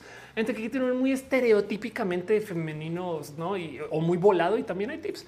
Y hay gente que solamente está compartiendo el estoy haciendo ejercicio, qué chido. Y ya entonces le tengo mucho cariño a la comunidad de CC Fitness, pero bueno. Ulises Reina dice buenas noches. Buenas noches, Uli. Gracias por estar acá. Em, José dice felices noches, buenas noches. Gracias por hoy. Strange dice me gustaría en Twitch se pudiera trazar para las partes que me perdí. Em, puedes hacerlo en YouTube, pero sí es verdad. Eh, entiendo tu punto. pues, en fin, prometí que lo iba a hacer al inicio del show, entonces lo hago ahorita. Quiero dar un agradecimiento súper, súper especial a la gente chida que está suscrita desde sus respectivas plataformas. Gracias mucho a la gente que está en Patreon, Arturo Alea, Navarro, lógicamente Javier Tapecho Cuevas, Aflicta, Ignis 13, Francisco Godinestrini y Ariel R, que no le pude leer su nombre al inicio del show. Pero bueno, también la gente chida que está suscrita desde el YouTube, que eh, nada, pues es bien bonito ver esto porque son un chingo de personas cada vez más. Yolanda Suárez, Joe Cafeína, San Víctor Hugo, Curiel Calderón, María Emilia, Gerardo Maturano, Simón Alejandro Sánchez, Ricardo Ortiz, Lucero Quilla, Lalo Pavan, Feriero, Pasos por Ingeniería, José Cortés, Eli Medina, Mila F, House of Science, Carlos Soto, Sinaí Morelos, Jenny Ramírez, Jesús Dionisio, Ana Velasco, Lu, Mike Lugo, Ale Galván, Jay Lima, Perruno, H, Cat Girl, Jessy, La Pastela de la Cocoa, Pal Valentina, Sam Silva Flores, Marisol Rodríguez, Dalia Herrera, Luis Maclachi, Pablo Muñoz, Andrés, VT, Lumas, Elud, Carlos Como, Brenda Pérez Lindo, Luis Gutiérrez, Tigres, Aleta, Laranza, Teitzel, Mariana Rom Galvez, Oscar Fernando Cañón, Mobilican, Fabián Ramos, Aflicta, Arturo Alet, Garrigo, Tatoso y Leonardo Tejeda.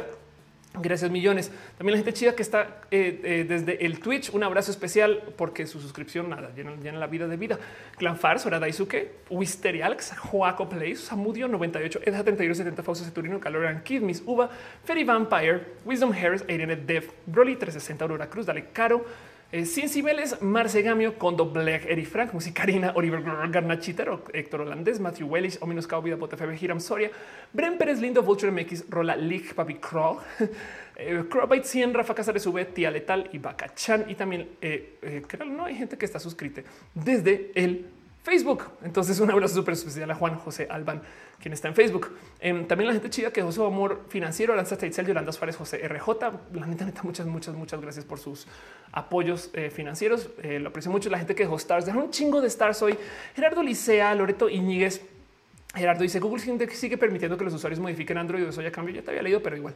Un abrazo a Sorey, a, Paola, a Adrián Dionisio, Dylan Marco eh, y también a Cat Niflip que eh, chireó a Pedro Garles, que chireó a Pibe 15, que chireó a Bonibono, que chireó. Y pues ah, también ya le había dado las gracias las pasadas, pero es que me da mucha risa su nombre. A Chon Realness. Chon de Chones Realness. en fin, y también de paso, un abrazo especial a ustedes solo por mero conectarse. En, en no todos los espacios puedo leer sus nombres, desafortunadamente. Entonces, este, nada, tengan un poquito de paciencia con esto, pero un abrazo especial a la gente chida que se conectó desde justo desde el Twitch. Eh, quienes eh, no sé, agradezco mucho que estén acá, pero pues bueno, a 4 AECA, Iron 434 de Aflicta, a Agreva Glavetec, a Alfrejo, no del TV Vivera 93, a Atenbe Seurostan, a Acabar, a Zorra, siempre me olvida, pero recuerdo la, caricatura, Cabazorra, bueno, a me fui, chao me fui, chao me fui, Commander Ruth Crono dio 0 a Dark, Sephiroth, Darwinismo 2, Dino, Daniel GR, Edgar Alter, a Emi Cirro 006, Emma Cornio, e, Eri, Celtio, Evalis Dayana, Fabio, güey, qué fue con ustedes, Fabio Blossom, Fausto Ceturino, Ferloga 250199, a Flash and con a Flash ando con Natalia. no de risa eso. Agustino, Gerald Nightlights, eh, Grimlock Blythe, Alan Vizard, Loki 56, 59, Roger R y A se suscribe. Muchas gracias, Roger, por tu amor de verdad. Un abrazo también súper, súper especial a Alan Loki, eh, perdón, a Lurks, Lico Signio Maya 117, a Misokada, Musicarina, Namisha, a Not, a Not, Not, Not Arly Name from Now. a Pietro Adante, Ketsidra, Raxo, CG, Rafa Casares, V, Reiki, a Richis Queso, pero es Reik, a Rimastino, a Rodri Rom, Ronin 971, Rooster 149, a Deskiri, Sam Nómada, un abrazo Sam, este, tú y tu esposa, a Sasha de Large, a Sofa 99, a Somebody Young, Soyedo, Tune and Cute, BNK, Virgo Pros, a Yanko, Babel, y a la gente chida que está también este, en el YouTube, quien es este de paso también nada, siempre, siempre bien cool verles en general. Pero bueno, un abrazo a Alan Gamesa, Alan Jauregui, Amelie de Parisú, a Ángel Boria, Ángel Gallego, Saxa Music, Ben Ben, Carolina Díaz, Ciudadana, Hercel eh, a Dani Leica, Dorian Álvarez, a Eduardo Viviana, a Elizabeth, a Gallegos, a Gaelon Bro, Bro, a Hamilton Riaño Suárez, a Haunter, a Irina Gradenko, también conocida como la hosta del Gradenco, a John Luke Carreta, Jorge Rodríguez, José, Ramo, eh, José Ramiro Muñoz, perdón, a Juan Jurado, que te juras, Juan Jurado, perdón, retiro lo he dicho. Eso quiero hacer bromas. A Junior Das 2, a Lady Roseo 15, a Lady Rose Pero 015, sí. A María Alejandra Telles Millana, María Emilia Maverick, Tafur, Benito, Amitzi, Lisset, Monse, Harvey, Moon, Moon, a Mr. UFO, como de UFO, Anis Núñez, a Pablo López, Reca Chicane, a Racial Roten, Rosa, Andrea Guerrero, a Ruanda Sepúlveda, a Said Armando Figueroa Lomelí, a Saúl Selenático, Saúl y Selenático están ahí, Strange Tania, René Gallardo, Uriel Montes, Wendy, Giselle y Barrocho. Gracias de verdad por ser parte de esto. Y a taquitos de feto empanizado en particular. Muchas gracias por estar acá. Pero a Yuri Maldonado, a Jan, a Jan Castillón, a ¿cómo te, ¿cómo te llamas así taquitos, güey? O sea, ¿cómo me llaman ya taquitos? un abrazo a Michael Restrepo Santa María, Bruno Torres. Este, un abrazo a Jorge Carlos Cuatil em, por su amor. De verdad que gracias, de verdad, Gerardo Eliseades está de hostars otra vez. Gracias millones. Em, Manu Recaide. Si no leí sus nombres, avísenme eh, nomás. La verdad es que hay unos que no aparecen. La gente que está en Periscope es lo más triste de todo, pero. Bueno, así las cosas. Selenático se falta yo. Nunca faltas. Estás acá. Gracias por venir acá. Te paso. Supongo que también la gente que no aparece a veces en la lista. Un abrazo también a Adri Pani, quien está enfermita, pero pues con mucho cariño, con mucho cariño. No, ya, ya ven, ese es el momento en el que yo sé que ya es hora de ir cerrando, cuando yo no puedo hilar palabras bien. Em, pero bueno, ya vamos hablando dos horas 41 minutos y ahí les dejo. Gracias, la neta, neta, neta, por llevarme por este paseo también. Angel Food que dice está bien chido ese nombre, taquitos. Mm, sí, es verdad. ¿eh? Un abrazo a Raciel Rotten. Este, un abrazo a Scott, a Gabriela VL, a Fausto Ceturino, a Eric, claro, porque estás en, Periscope, este, pero besitos, Eric, y supongo que Tutix también. Eh, Periscope es triste en sí, dice Tutix, ¿vive en beta o qué? No, ¿sabes qué? Yo creo que es el síndrome de Meerkat, que lo compró Twitter, se robaron la tecnología para Twitter y quien quita que en un año aparezca Twitter Streams y no es Periscope. Y mientras tanto, que hacemos con Periscope? Ah, déjalos ahí a ver si algún día cuando se les acabe la comida del refri se van, no? Pero bueno, dice Uriel, no olvides a Abortín Laje. Sí, Abortín Laje debe de estar por ahí. Exacto. AXA Music, yo sí salí. Edna Paz, un abrazo. Tania Ramírez, Fernando Blake. Gracias, gracias millones. Gracias a ustedes por ser parte de esto. Eh, Gabriela Huila, y le estoy leyendo mensaje. Fotos de perritos haciendo popó. sí, Roberto Sepúlveda, te amo. Muchas gracias a ustedes. Daniel Michel, hola Ofelia. Adiós. Eh, o sea, gracias por venir. Pero bueno, si no les leí, sepan que les tengo en el fondo de mi corazón, sepan que ustedes son parte de mí y espero yo poderles devolver a ustedes un poquito de cariño también, por lo menos con esto. Entonces, gracias por venir, sobre todo el viernes. Eh, bam Bam dice gracias, Creepypasta, llegué tarde. Queda el recalentado y pues para todo lo demás, nos vemos en el próximo Roja, que va a ser el lunes. Y tengo dos o tres temas divertidos. Si quieren que hable de algo, avísenme. Dice Taquitos, ya me quiero cambiar el nombre porque me pidieron mi Facebook en el trabajo. Eso o llegar con toda la actitud. Si es que así me llamo. De hecho, Feto Empanizado es mi apellido, es mi segundo apellido y me respetas. en fin, una vez conocí a alguien que se llamaba Destructor Anal y me da muchas risas como de tu mamá sabe que ese es tu user. Daniel Michelle dice saludos desde Guadalajara, besitos. Eh, Guillén dice estoy en Jackson Heights. Eh, este soy Guillén. qué cagado. Qué, divertido que me estuve el zip. Les quiero un chingo, son lo máximo ustedes, son lo máximo ustedes. Adiós, TGIF. Vayan, pasen la bonito el viernes, hagan algo chido y si no, dense mucho cariño y mucho amor, así sea con lo que consuman o así sea con lo que hacen o así sea con lo que se hacen. Ya saben de qué hablo. Les quiero mucho. Nos vemos en el próximísimo Roja. Bye.